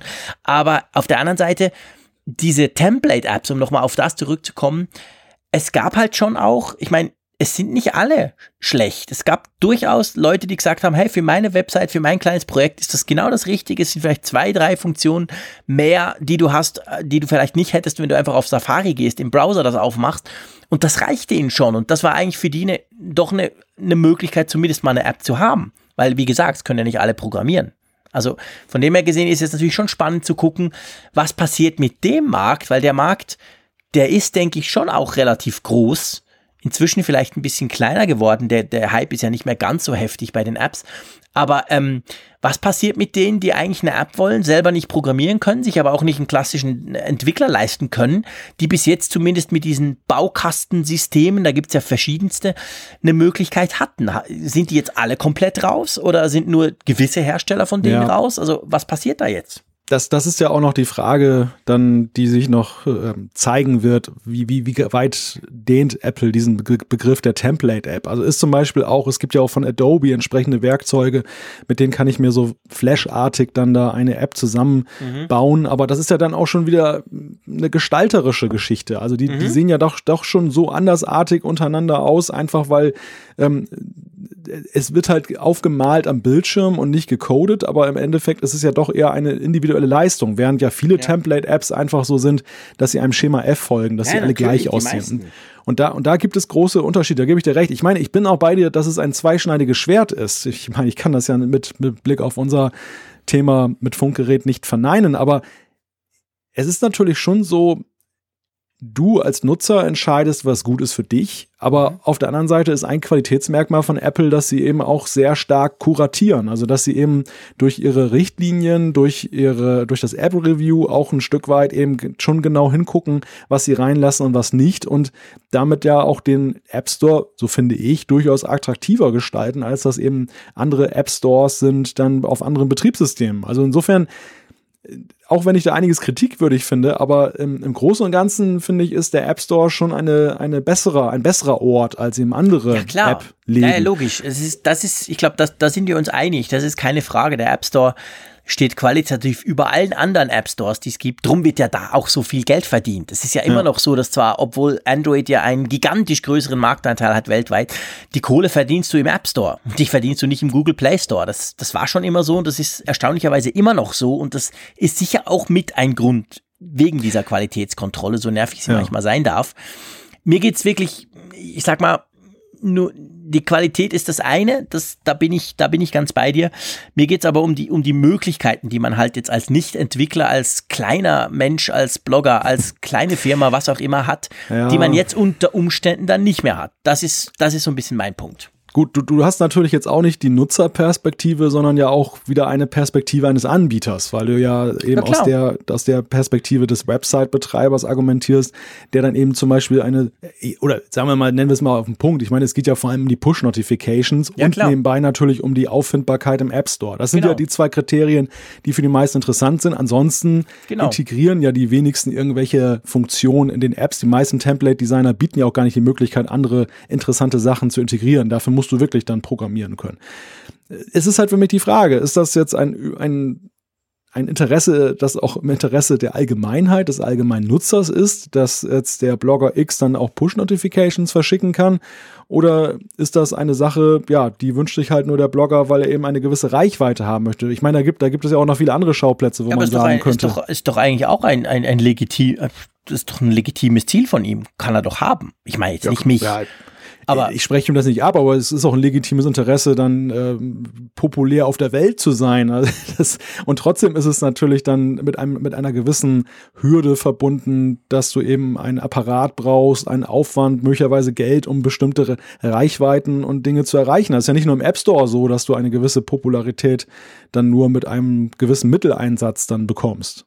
Ja, logisch, klar. Es geht natürlich, es geht ja nicht primär darum, dass man das komplett gratis machen soll oder kann. Ich sehe halt einfach eine Möglichkeit verschwinden für, für, für, für kleine Projekte eine App zu kriegen. Und ich meine letztendlich, wie gesagt, also ich finde, jeder, jeder muss selber entscheiden, ob er sowas runterlädt. Und ich meine, ich höre auch immer wieder von Leuten sagen, ja, das ist so eine blöde App, die schickt mir immer Push-Notification. Da muss ich sagen, ja, dann, dann installier sie oder stell das Ding halt ab. Also what? Oh, pff. Da finde ich nicht, dass Apple das bestimmen sollte, aber ich gebe dir qualitativ natürlich recht. Ich kenne mich da inzwischen auch nicht mehr aus. Ich glaube, da ist viel passiert seit irgendwie 2010, wo ich das mal ausprobiert habe. Aber ähm, ja, ich würde mal sagen, wir lassen es mal so. Ich verstehe dich natürlich, der den ganzen Aufwand von Funkgerät hat und das extrem gut, extrem professionell und mit einem wahnsinnigen Aufwand auch und, und einer, einem Fleiß ja auch macht, dass du dich dann ärgerst, wenn einer kommt, der so eine App, die auf die erste Sekunde im Screenshot genau gleich schön aussieht, einfach zusammenklickt. Das kann ich nachvollziehen. Ähm, aber ja, ich habe da so ein bisschen ungutes Gefühl. Warum auch immer. Lass uns zu was Schönerem kommen. Etwas, was ich auch cool finde, was wir nämlich alle letztes Jahr, na fast alle, schon gemacht haben und gar nicht gemerkt haben, dass das total speziell war. Und jetzt wird das quasi normal, nämlich App Store Vorbestellungen. Weißt du noch, vor genau einem mhm. Jahr kam Super Mario Run aufs iPhone. Und das war so in der Weihnachtszeit. Ich weiß, ich war in Zürich, hatte das Weihnachtsessen von meiner Firma, habe einen Glühwein getrunken, paff, da war es plötzlich da. Da habe ich mich erinnert, hey, ich hatte das irgendwie vier Wochen vorher schon vorbestellt. Da gab es so einen Vorbestell-Button im App Store. Und das habe ich ihn gemacht und das war irgendwie lustig und dann hieß es, hey, jetzt ist es da, kannst runterladen etc. Ja, aber das war total speziell. Das hat Apple nur mit Nintendo gemacht und jetzt offensichtlich können das alle, oder? Ja, also künftig ist es so, dass du eine App anbieten kannst, schon bevor du sie dann wirklich dann anbietest, dass du eben sagst, zu einem gewissen Stichtag wird sie da sein. Das Ganze soll interessanterweise sogar funktionieren, bevor man sie in die App-Prüfung gegeben hat. Also man kann tatsächlich, Echt? ich glaube, Zeitraum. Kannst sie schon anteasern und dann wird sie abgelehnt. Oh, oh. Ja, ja, ja, das ist, das ist natürlich das Risiko, dem du dich aussetzt. Also insofern ist das mit Vorsicht zu genießen. Es gibt irgendwie ein bestimmtes Zeitfenster, das du eben dann nutzen kannst für die Vorbestellphase. Also du kannst jetzt nicht sagen, in zehn Jahren habe ich eine ja. coole App oder so und bin der neue genau. Mark Zuckerberg. Aber ich glaube, es geht gleich weiter mit der Kontroverse, lieber Jean-Claude, denn ich habe einen Tweet gelesen und der sprach mir aus dem Herzen. Da stand drin, der Super Apple, darauf hat die Welt gewartet. ich, ich finde auch, also es ist sicherlich ein nettes Marketinginstrument. Es werden sich sicherlich auch einige App-Entwickler freuen oder gerade größere Publisher, dass sie eben dann ihre Sachen schon lancieren können im App Store, bevor sie da sind. Ich sag mal aus Nutzerperspektive, ich brauche das nicht. Na, da würde ich nicht so weit gehen. Das sehe ich anders. Ja, aber ja, du bist einfach ein eingeschworener Entwickler. Ähm, Klar, das ist etwas für große Publisher. Keine Frage, logisch. Das macht nicht Funkgerät, das macht nicht irgendwie der Herr XY, der eine lustige To-Do-App entwickelt. Das machen die Großen. Und ich meine, die Großen, die machen das auf allen Plattformen ja auch. Und es gibt Millionen Leute, die sind froh, wenn sie sich irgendwo anmelden können, weil sie dann irgendwann mal einen Reminder kriegen, der sagt, hey, Battlefront 2 ist jetzt da. Du kannst es jetzt downloaden. Und ich denke, genau gleich kann es eben auch im App Store gehen. Wenn zum Beispiel, das kam, kam ja diese Woche raus, es gibt ja nächste, nächstes Jahr so eine Harry Potter App, wo du quasi, ich weiß nicht, ob du es gelesen hast, wo du ja quasi virtuell durch Hogwarts, also durch diese Schule der Zauberei wandern kannst und Dinge tun und so. Ein zim, eine ziemlich große Geschichte im Moment, wird ganz groß gefahren. The Verge, alle haben darüber berichtet, man sieht aber noch nichts aus einem Screenshot. Und diese App zum Beispiel, nur als Beispiel für viele, wenn die kommt, dann finde ich auch als Nutzer das eigentlich recht praktisch, wenn ich die quasi vorbestellen kann und ich sagen kann, hey geil, jetzt will ich dann wirklich wissen, ich will dann da dabei sein, ganz am Anfang, wenn die runterlädt. Ja, und dann wird mir das halt entsprechend angezeigt, je nach App wird sie, glaube ich, sogar schon runtergeladen, das weiß ich gar nicht. Ich glaube, es ist ein Feature, das ist möglich. Also von dem her gesehen, finde ich das jetzt, klar, es ist Marketing, logisch, es ist ausschließlich Marketing, aber das finde ich eine praktische Variante. Und ich finde das jetzt nicht schlecht, dass das jetzt in den App Store kommt also ich befürchte, es könnte dazu führen, dass wir eben sehr viele Inhalte in den App Store reinkriegen, die ich einfach in dem Moment noch gar nicht kaufen kann, die einfach nur angekündigt sind, im Raume stehen. Das ist der Und Nachteil, ja. Ich, ich mochte, also ich mochte am App Store immer das Prinzip, dass das, was dann da drin steht, auch tatsächlich zu bekommen ist. Ich fand diese Super Mario Run Geschichte irgendwie irritierend letztes Jahr, dass du eben, natürlich, ich sehe ich sehe den praktischen Nutzen, den du erwähnt hast, dass es natürlich toll ist, wenn du auf etwas, wenn du etwas entgegenfieberst, dass du dich dann eben dann benachrichtigen lassen kannst, dann sofort, wenn es da ist, dass du eben diese Dinge für dich nicht mehr mitplotten musst, die dich dann interessieren, was ja, wie du richtig sagst, dann gerade die großen Dinge betrifft und mhm. weniger jetzt die kleine App. Aber gleichzeitig ähm, fand ich diese Sache sehr irritierend. Sie war sehr prominent platziert im App Store und dann man ging drauf und man kriegt nichts. Dann ist ja. es irgendwie so eine, so eine, so eine Hülle, so eine Hülse. Und ähm, wenn ich mir vorstelle, dass wir das künftig, alleine schon, wenn wir drei, vier Titel haben, die dann da etwas prominenter geteasert sind und es ist nichts dahinter. Mich, mich persönlich frustriert das. Also ich will, wenn ich in den App Store gehe, auch die Sachen runterladen und kaufen und nicht irgendwie nur wissen, was es irgendwann mal geben könnte. Ja, Vorfreude ist ja bekanntlich die schönste Freude. Also äh, von dem her gesehen, die Frage ist ja eigentlich die, werden diese Apps später kommen wegen dem Feature oder nicht? Also anders gesagt, du weißt von nichts und plötzlich, paff, ist sie da und du denkst, oh, das ist ja eine geile App, wow, Hammer, kann ich gleich runterladen. Oder du weißt halt vielleicht einen Monat vorher schon, hey, da kommt ja was echt Cooles, wow. Na, da freue ich mich schon mal drauf, ich klicke schon mal auf diesen Button, auch wenn ich es noch nicht habe. Also das ist so ein bisschen, ich gebe dir recht, natürlich. Ich meine, ich bin ja, das wisst ihr, ich bin ein iTunes Movie Store. Ist kompliziert heute mit dem Music Store, dem Movie Store. Also ich kaufe ab und zu Filme im iTunes Store. Aktuell zum Beispiel versuche ich seit gefühlten 800.000 Tagen Cars 3 für meine Kids runterzuladen, beziehungsweise zu kaufen. Ich habe es natürlich im Internet schon lange runtergeladen, Klammer zu. Ähm, und der ist einfach, da kannst du vorbestellen klicken und da steht auch nicht, wann der kommt. Und ich gehe immer wieder in iTunes und denke so, ist er jetzt endlich da für Weihnachten, Himmelarsch und Zwirn? Nein, natürlich, in der Schweiz kann man ihn immer noch nicht kaufen. Ähm, das nervt, da gebe ich dir recht, das nervt mich total. Ob dieses Gefühl dann bei den Apps genau gleich ist, ich weiß es nicht, weil letztendlich, wenn was Großes kommt und was, was dich betrifft und was du cool findest, kriegst du es ja wahrscheinlich mit. Also jetzt, um nochmal auf das Film, Filmbeispiel zu kommen, ich gehe in den iTunes Store und suche diesen Cars-Film. Und dann, dann wäre quasi, du hättest lieber, man findet ihn gar nicht. Und ich finde ihn, kann ihn vorbestellen, habe ihn aber trotzdem noch nicht. Also die Frage ist, was nervt mich mehr, wenn ich es unbedingt will? Mich nervt beides. Ich will es einfach sofort haben. Da gebe ich dir recht. Also, verstehst du, was ich meine? Also, von dem her gesehen, der, der darf ja dann gar nicht drin sein. Und du denkst so, ja, aber uh, shit, hey, echt, der kommt doch schon im Kino seit vier Monaten, warum kann ich den nicht runterladen? Oder er ist halt da, aber ich kann ihn nicht laden. Ja, es ist beides hm. scheiße, ich gebe dir ja. recht. Ja, ja, gut, ist klar. Es geht, es geht natürlich auch um diese Platzhalterfunktion. Und es geht genau. um ein Szenario, was Apple ja bislang zu ihrer Freude nicht hatten. Es war ja, ja. meist eher umgekehrt. Bei Super Mario Run war es ja auch so, dass Apple zuerst dran war und dann kam mhm. später auf Android. Aber wir können ja genauso gut auch mal den umgekehrten Fall erleben, dass etwas bei Android schon im Google Play Store ist und dann eben iOS erst viel später nicht. kommt und du suchst dann eben im App Store von, von Apple und ja, gut, ist Nein, unwahrscheinlich. Komm, mach dir nichts vor. Der App Store ist so wichtig. Selbst Google haut sehr oft ganz neue Features in ganz in, in, in ihren Apps zuerst auf dem App Store rauf. Selbst Google. Also von dem her gesehen, hm. da habe ich jetzt nicht so Angst drum, ehrlich gesagt. Ja, okay. Aber weißt du, letzt, letztendlich ist ja Apple führt ja hier etwas ein, was sie für sich selber ja mittlerweile in ihrer Produktstrategie auch gerne in Anspruch nehmen. Also ja, Apple leider, ist ja auch ja, mittlerweile stimmt. ein Weltmeister des genau. äh, Ankündigens, irgendwann werden wir was verkaufen und dann gibt es die Platzhalter auf der Website und also warum nicht auch dann den App-Entwicklern das zu billigen, was man sich selber dann ja, permanent mittlerweile erlaubt.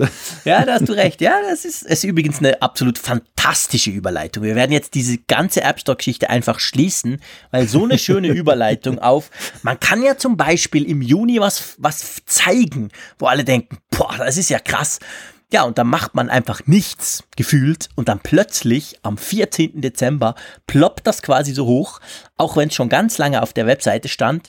Ja, und wir sprechen natürlich vom iMac Pro, welcher ab morgen, ihr wisst, wir nehmen das am Mittwoch auf, am 13. Dezember, spät in der Nacht, ab morgen, ab Donnerstag, dem 14. Dezember, könntet ihr, wenn ihr genug Kohle habt, Ausrufezeichen, ihr braucht viel Kohle, Klammer zu, könntet ihr einen iMac Pro bestellen. Der ist nämlich, ja, der kommt eben morgen zumindest mal zur Bestellung, oder? Also die gute Nachricht an unsere Hörerinnen und Hörer ist erstmal, dass sie nicht befürchten müssen, dass er sofort ausverkauft ist. Die Angst, aber ja, stimmt. Wahrscheinlich nicht. Der fängt nämlich bei 5000 Dollar an.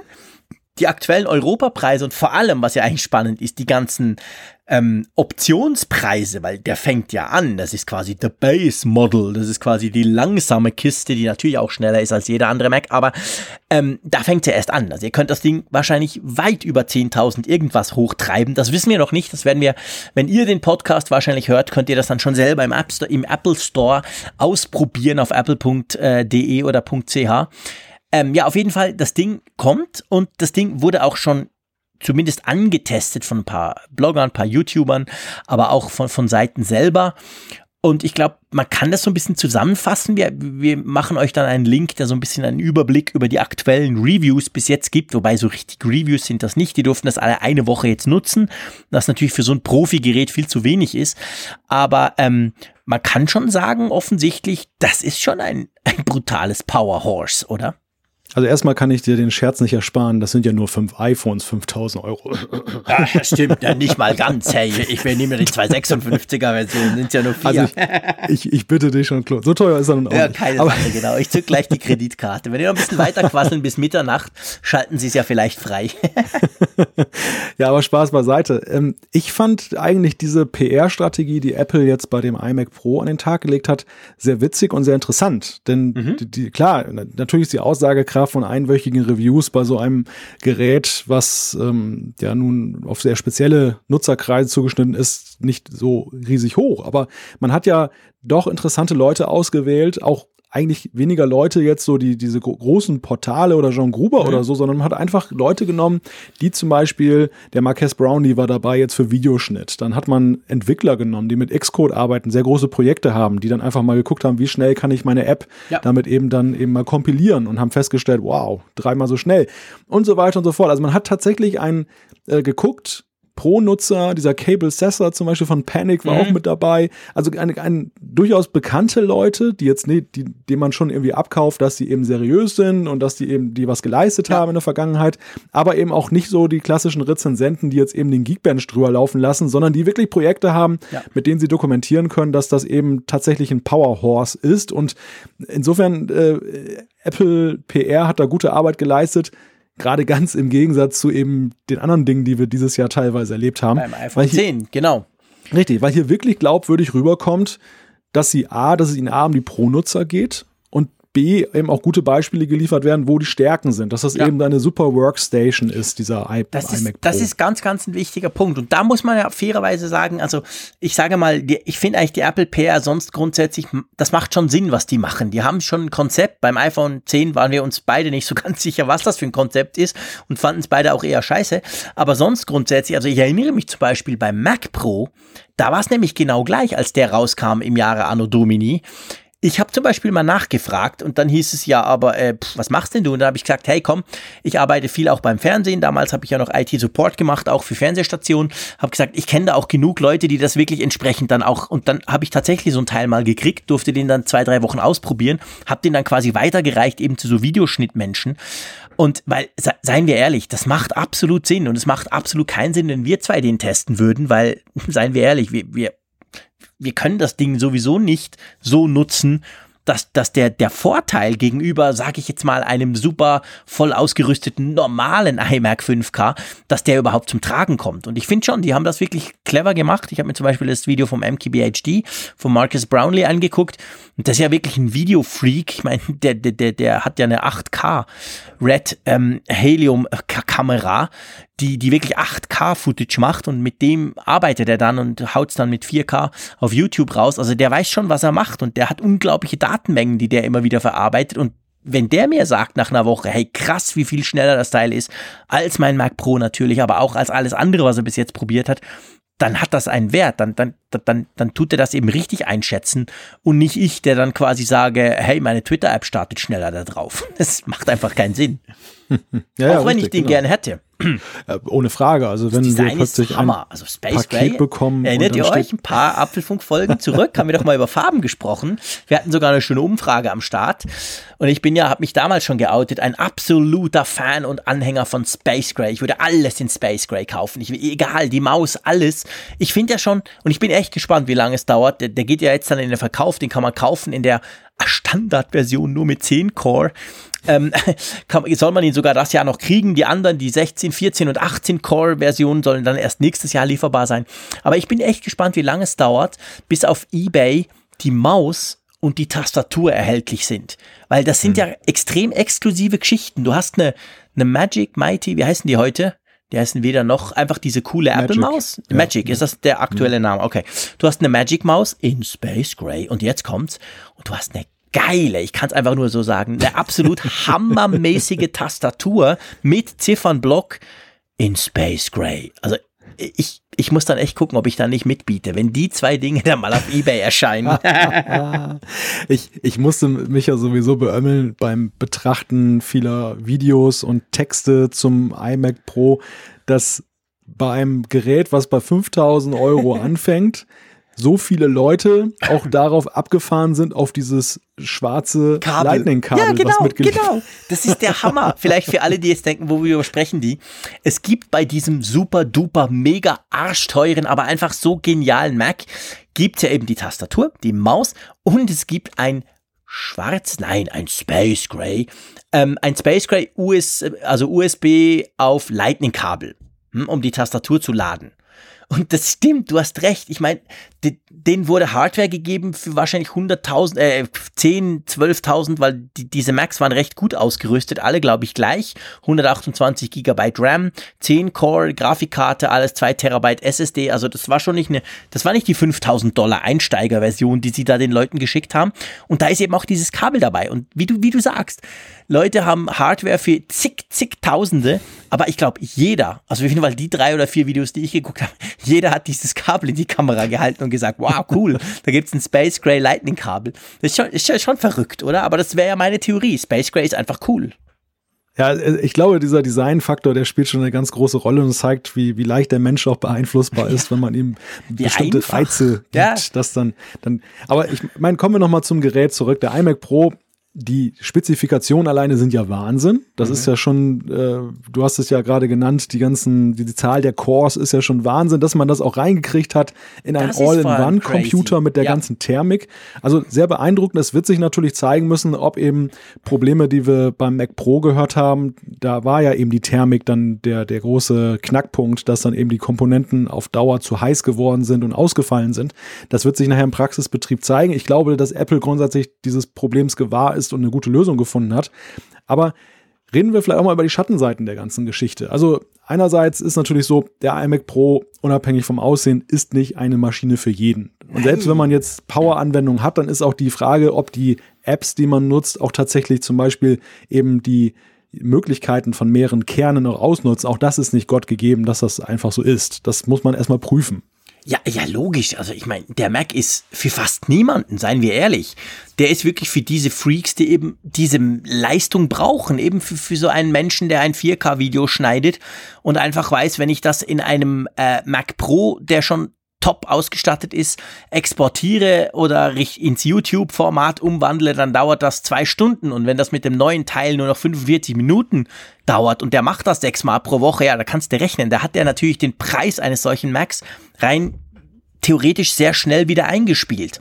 Aber ich, natürlich, der Mac, der ist für die für fast alle, für die aller, aller, allermeisten ist der Overkill. Das ist natürlich bei diesem super High-End-Profi-Bereich so. Das sind nicht viele, wie wir aber ja spätestens seit dem MacBook Pro mit Touchbar wissen, doch einige, die auch sehr laut rufen können, weil man ja damals schon gesagt hat, hey, aber das ist kein Profi-Gerät, das ist ein Spielzeug. Das gab ja ziemlich Geschichte, haben wir auch lange drüber diskutiert in vielen Folgen vom Apfelfunk. Also von dem her gesehen ist das eine sehr spezifische Zielgruppe, die da angesprochen wird. Der wird, glaube ich, viel geboten, aber, das muss man auch sagen, fast alle von diesen Leuten haben gesagt, toll, klar, im Moment gibt's definitiv nichts Besseres im Bereich von Leistung, aber alle haben auch gesagt, aber hey, man kann einfach gar nichts daran, man kann nicht mal das RAM erweitern. Also das ja. ist jetzt mal ein Mac, wenn du die Kohle hast und findest, das brauche ich, da musst du dich wirklich da musst du ganz gut beim, beim Bestellen aufpassen, weil du kannst gar nichts. Ich meine, ich habe einen 5K iMac, den ersten, ich liebe ihn heiß. Da kann ich wenigstens, wenn ich will, noch 32 GB RAM reinpacken von mein, jetzt habe ich 16. Da könnte ich immerhin ein bisschen was machen.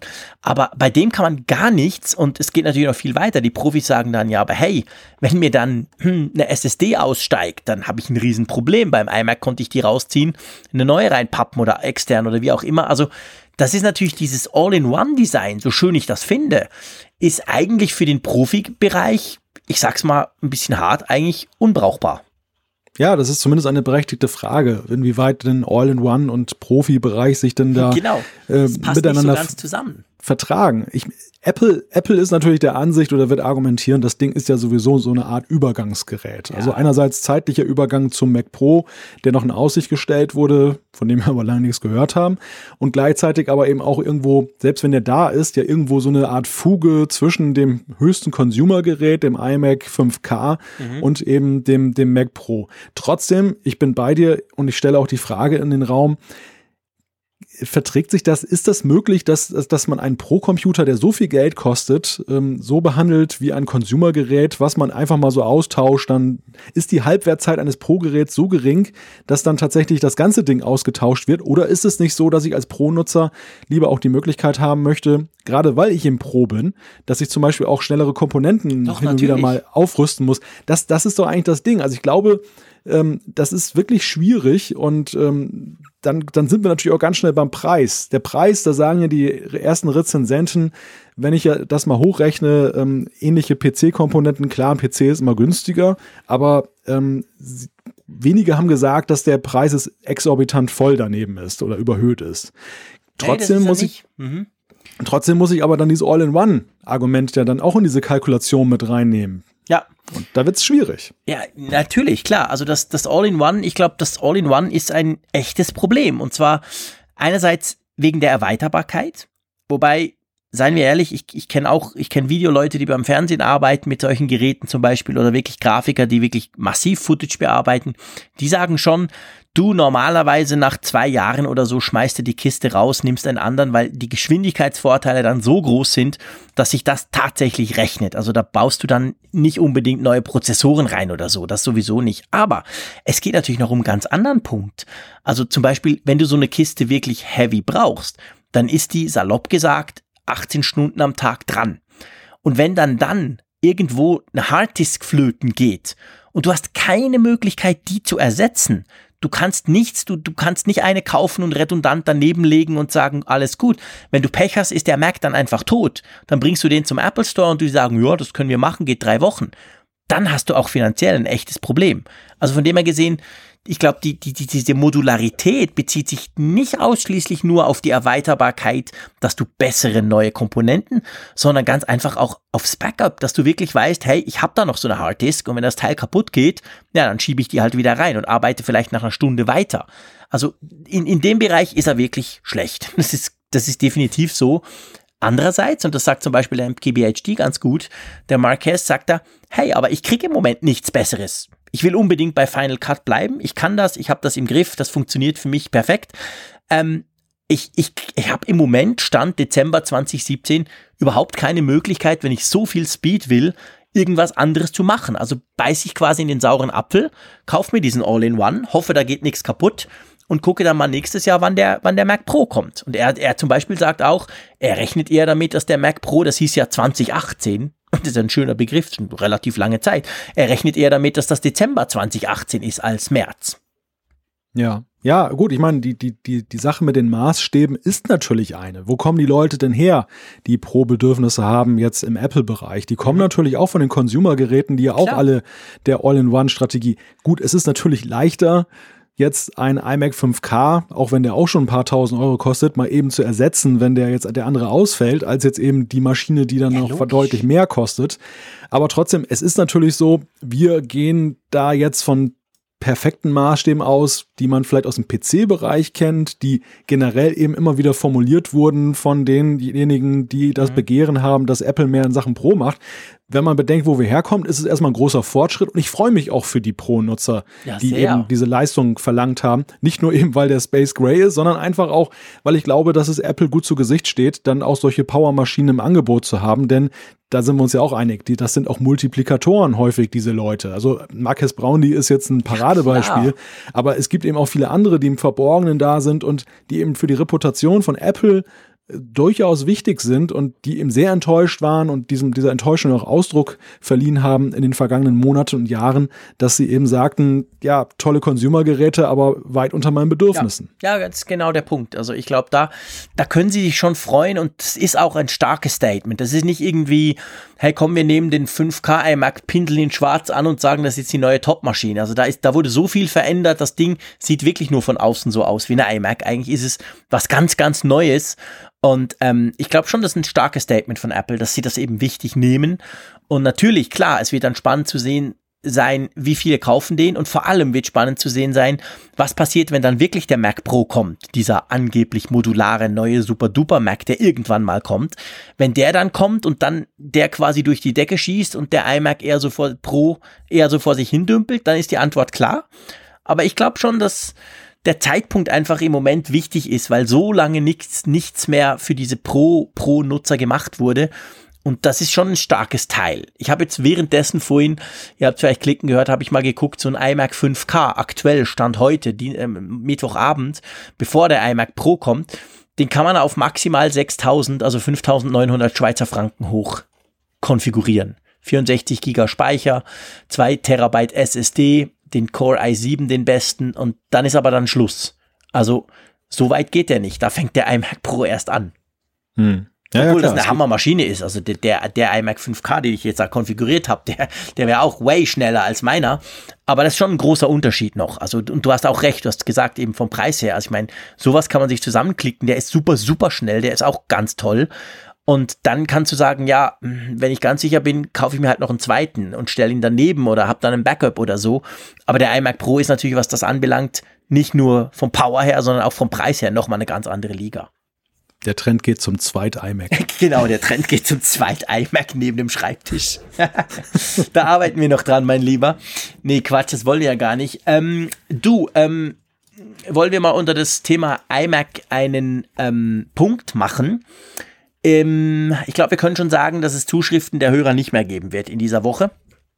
Äh, der Indirekt Mal- aber schon. Der, Ma- genau, der Malte hat einfach viel zu viel gequasselt, sei an dieser Stelle auch mal erwähnt, weil er das jetzt nämlich wieder kann. Vielleicht ist es euch auch gefallen, in der letzten Folge war ich ja immer so ein bisschen ängstlich, dass seine Stimme versagt. Er war ja eigentlich krank und hat aber tollerweise Apfelfunk 93 mitgemacht und jetzt ist es so, ist er wieder voll auf dem Damm und schon quasseln wir uns da fest. Nein, Quatsch, ist natürlich alles Mist. Das sind einfach spannende Themen. Ich möchte noch zwei Sachen machen. Ich möchte die Umfrage der Woche, logisch, die kommt nachher. Ich möchte dann natürlich die Gewinnfrage stellen für unsere schöne ähm, Apfelfunk-Tassengeschichte. Aber ich möchte noch etwas aufwerfen. Das werfe ich jetzt einfach mal hier so in den Raum äh, von unseren Hörerinnen und Hörern. Und zwar, wir haben ja in der letzten Folge besprochen, dass die Podcast-App Probleme macht. Und wir haben, das muss man wirklich sagen, wir haben extrem viele Zuschriften von euch bekommen. Es hat mich extrem gefreut. Ihr habt ganz viele uns wieder gemailt und äh, getweetet und vor, ja vor allem gemailt oder das Formular ausgefüllt und uns gesagt, wie euch das betrifft. Und dabei ist mir etwas aufgefallen. Es haben viele gesagt, ja genau, das Problem habe ich auch. Kurze Erinnerung, Podcast-App, da kann man nicht mehr auf den quasi Podcast-App Store, sondern man kann nur nicht das hören, was ist. Der Rest kommt irgendwie Zeitüberschreitung, der, der kann da nicht mehr darauf zugreifen. Mir ist aufgefallen, ich habe die mal durchgeguckt, diese Mails, waren wirklich viele. So gefühlte 90 Prozent kommen aus der Schweiz. Und jetzt werfe ich einfach mal die gewagte Theorie in den Raum, dass ich das Gefühl habe, dass dieses Problem, dass die Podcast-App total spinnt seit iOS 11, vor allem Schweizer betrifft. Ich weiß, dich betrifft ja sowieso nicht. Das wäre ja schon, also bei unserem kleinen Sample von zwei Personen, einer in der Schweiz, einer in Deutschland, einer in der Nordsee, da wäre es ja so, oder? Bei dir Da- ging da das von Anfang an, bei mir ging das seit iOS 11 nie. Da haut es schon mal hin. Ja, ja, also dieser Theorie kann ich durchaus etwas abgewinnen, denn diesen Eindruck habe ich auch gewonnen aus den Zuschriften. Zum anderen habe ich aber den Eindruck gewonnen, dass es vor allem ein riesiges Problem ist, was von Apple augenscheinlich Ja. stiefmütterlich behandelt wird. Also wir, wir haben ja jetzt durch diese, durch diese Rückmeldung feststellen können, dass das bei weitem kein Einzelfall ist, Nein. dass eben das spinnt. Die Symptomatik ist immer die gleiche.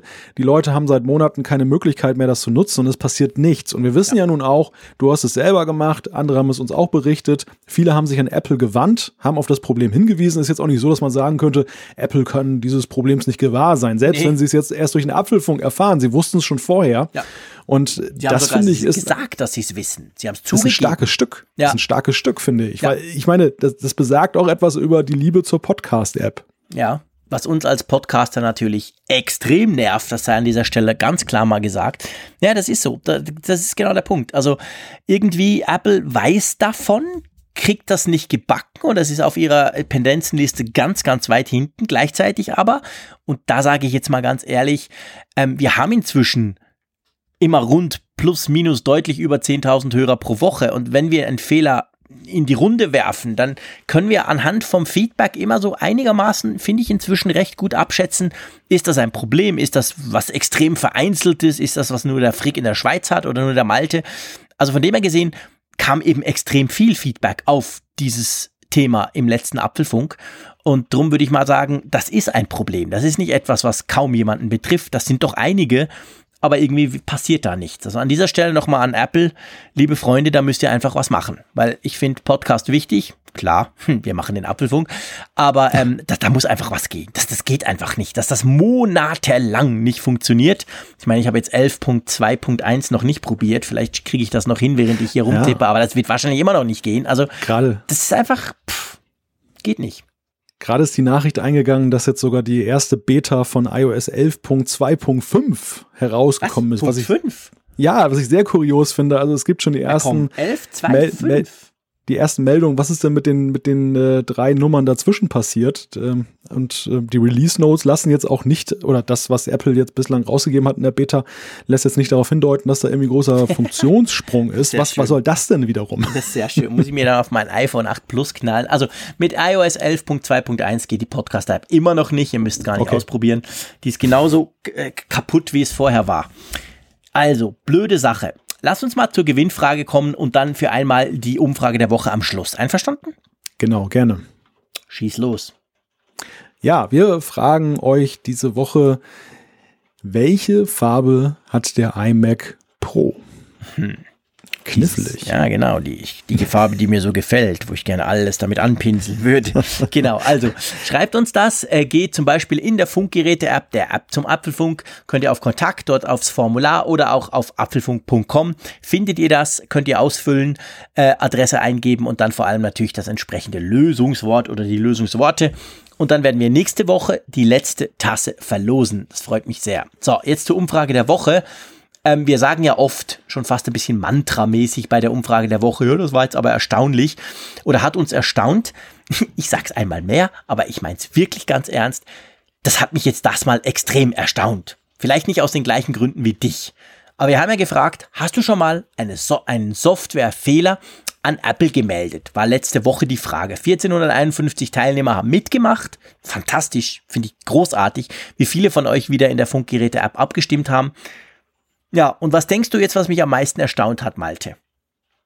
Ich bin gespannt. Ich, ich, schätze, also ich würde mal vermuten, wie viele tatsächlich schon einen Fehler gemeldet haben. Genau, das ist genau der Punkt. 32,8 Prozent. Ich war wirklich baff. Also ich, ich oute mich hier. Ich habe noch nie einen Fehler gemeldet. und wirklich 32,8 Prozent haben gesagt, ja, haben wir schon gemacht. Und dann haben 27,6 Prozent gesagt, nein und das finde ich auch spannend, hatte noch nie einen Fehler gemeldet, weil ich hatte noch nie einen Fehler, der nicht schon bekannt war. Da stellt sich natürlich die Frage, woher weißt du, wenn du einen Fehler hast, ob der bei Apple schon bekannt ist? Oder, hm, okay, vielleicht hast du gegoogelt, gemerkt, okay, haben noch andere. Äh, spannend. Und dann 21 waren, weiß nicht, wie das geht.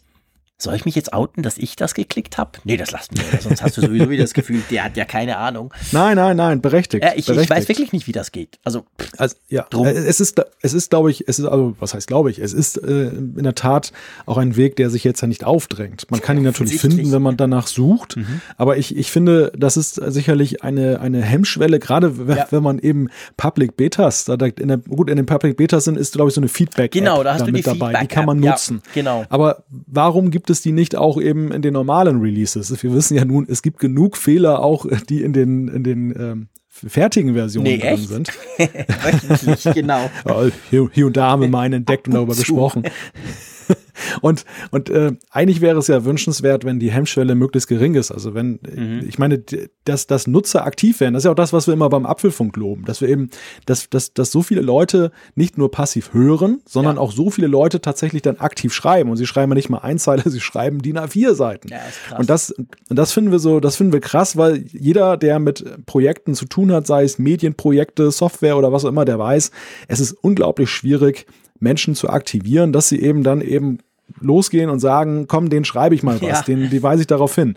Und das ähm, finde ich, da, da muss man eigentlich die, die, die Hemmschwelle, die Barriere möglichst gering setzen.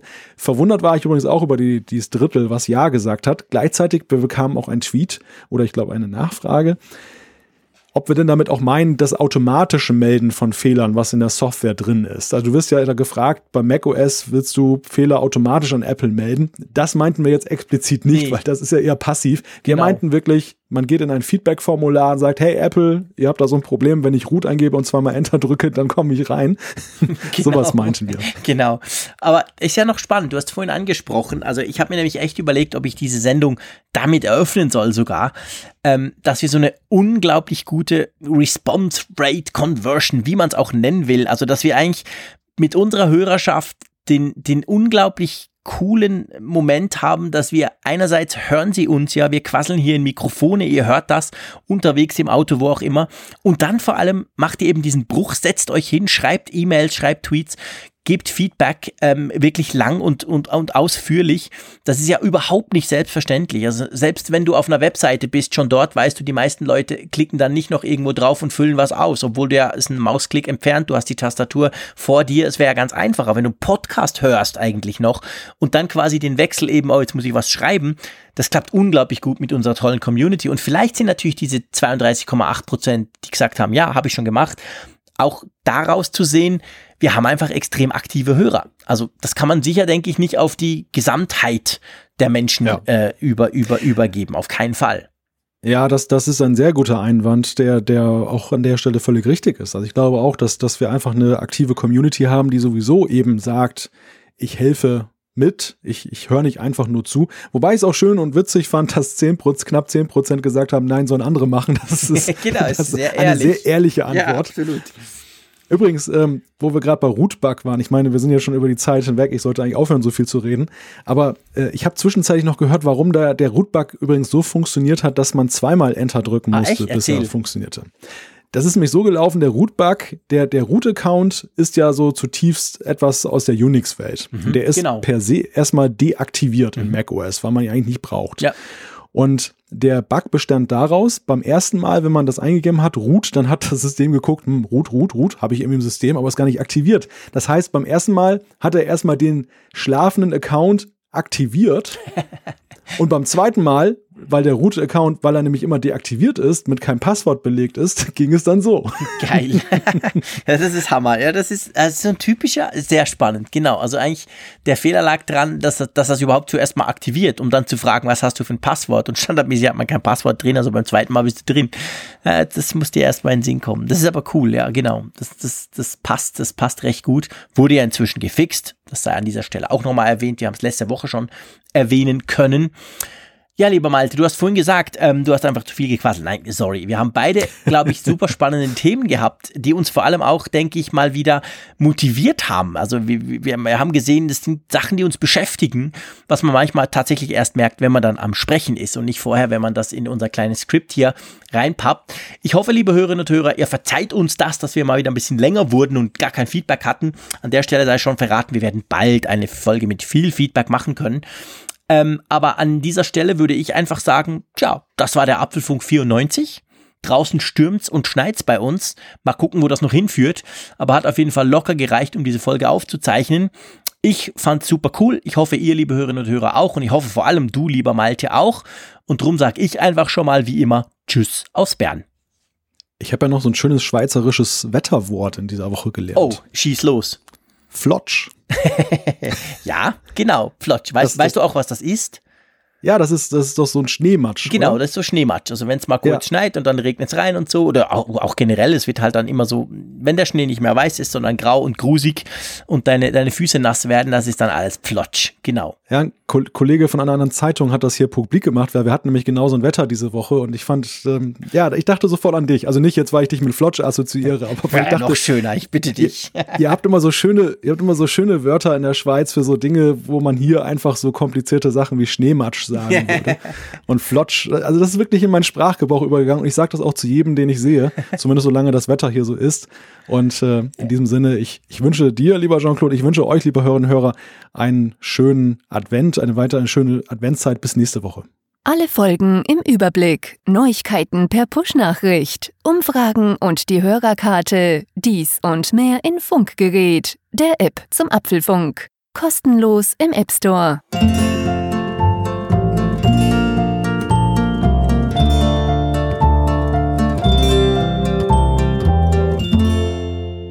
Apfelfunk, der Podcast über Apple-Themen. Mehr Infos unter www.apfelfunk.com.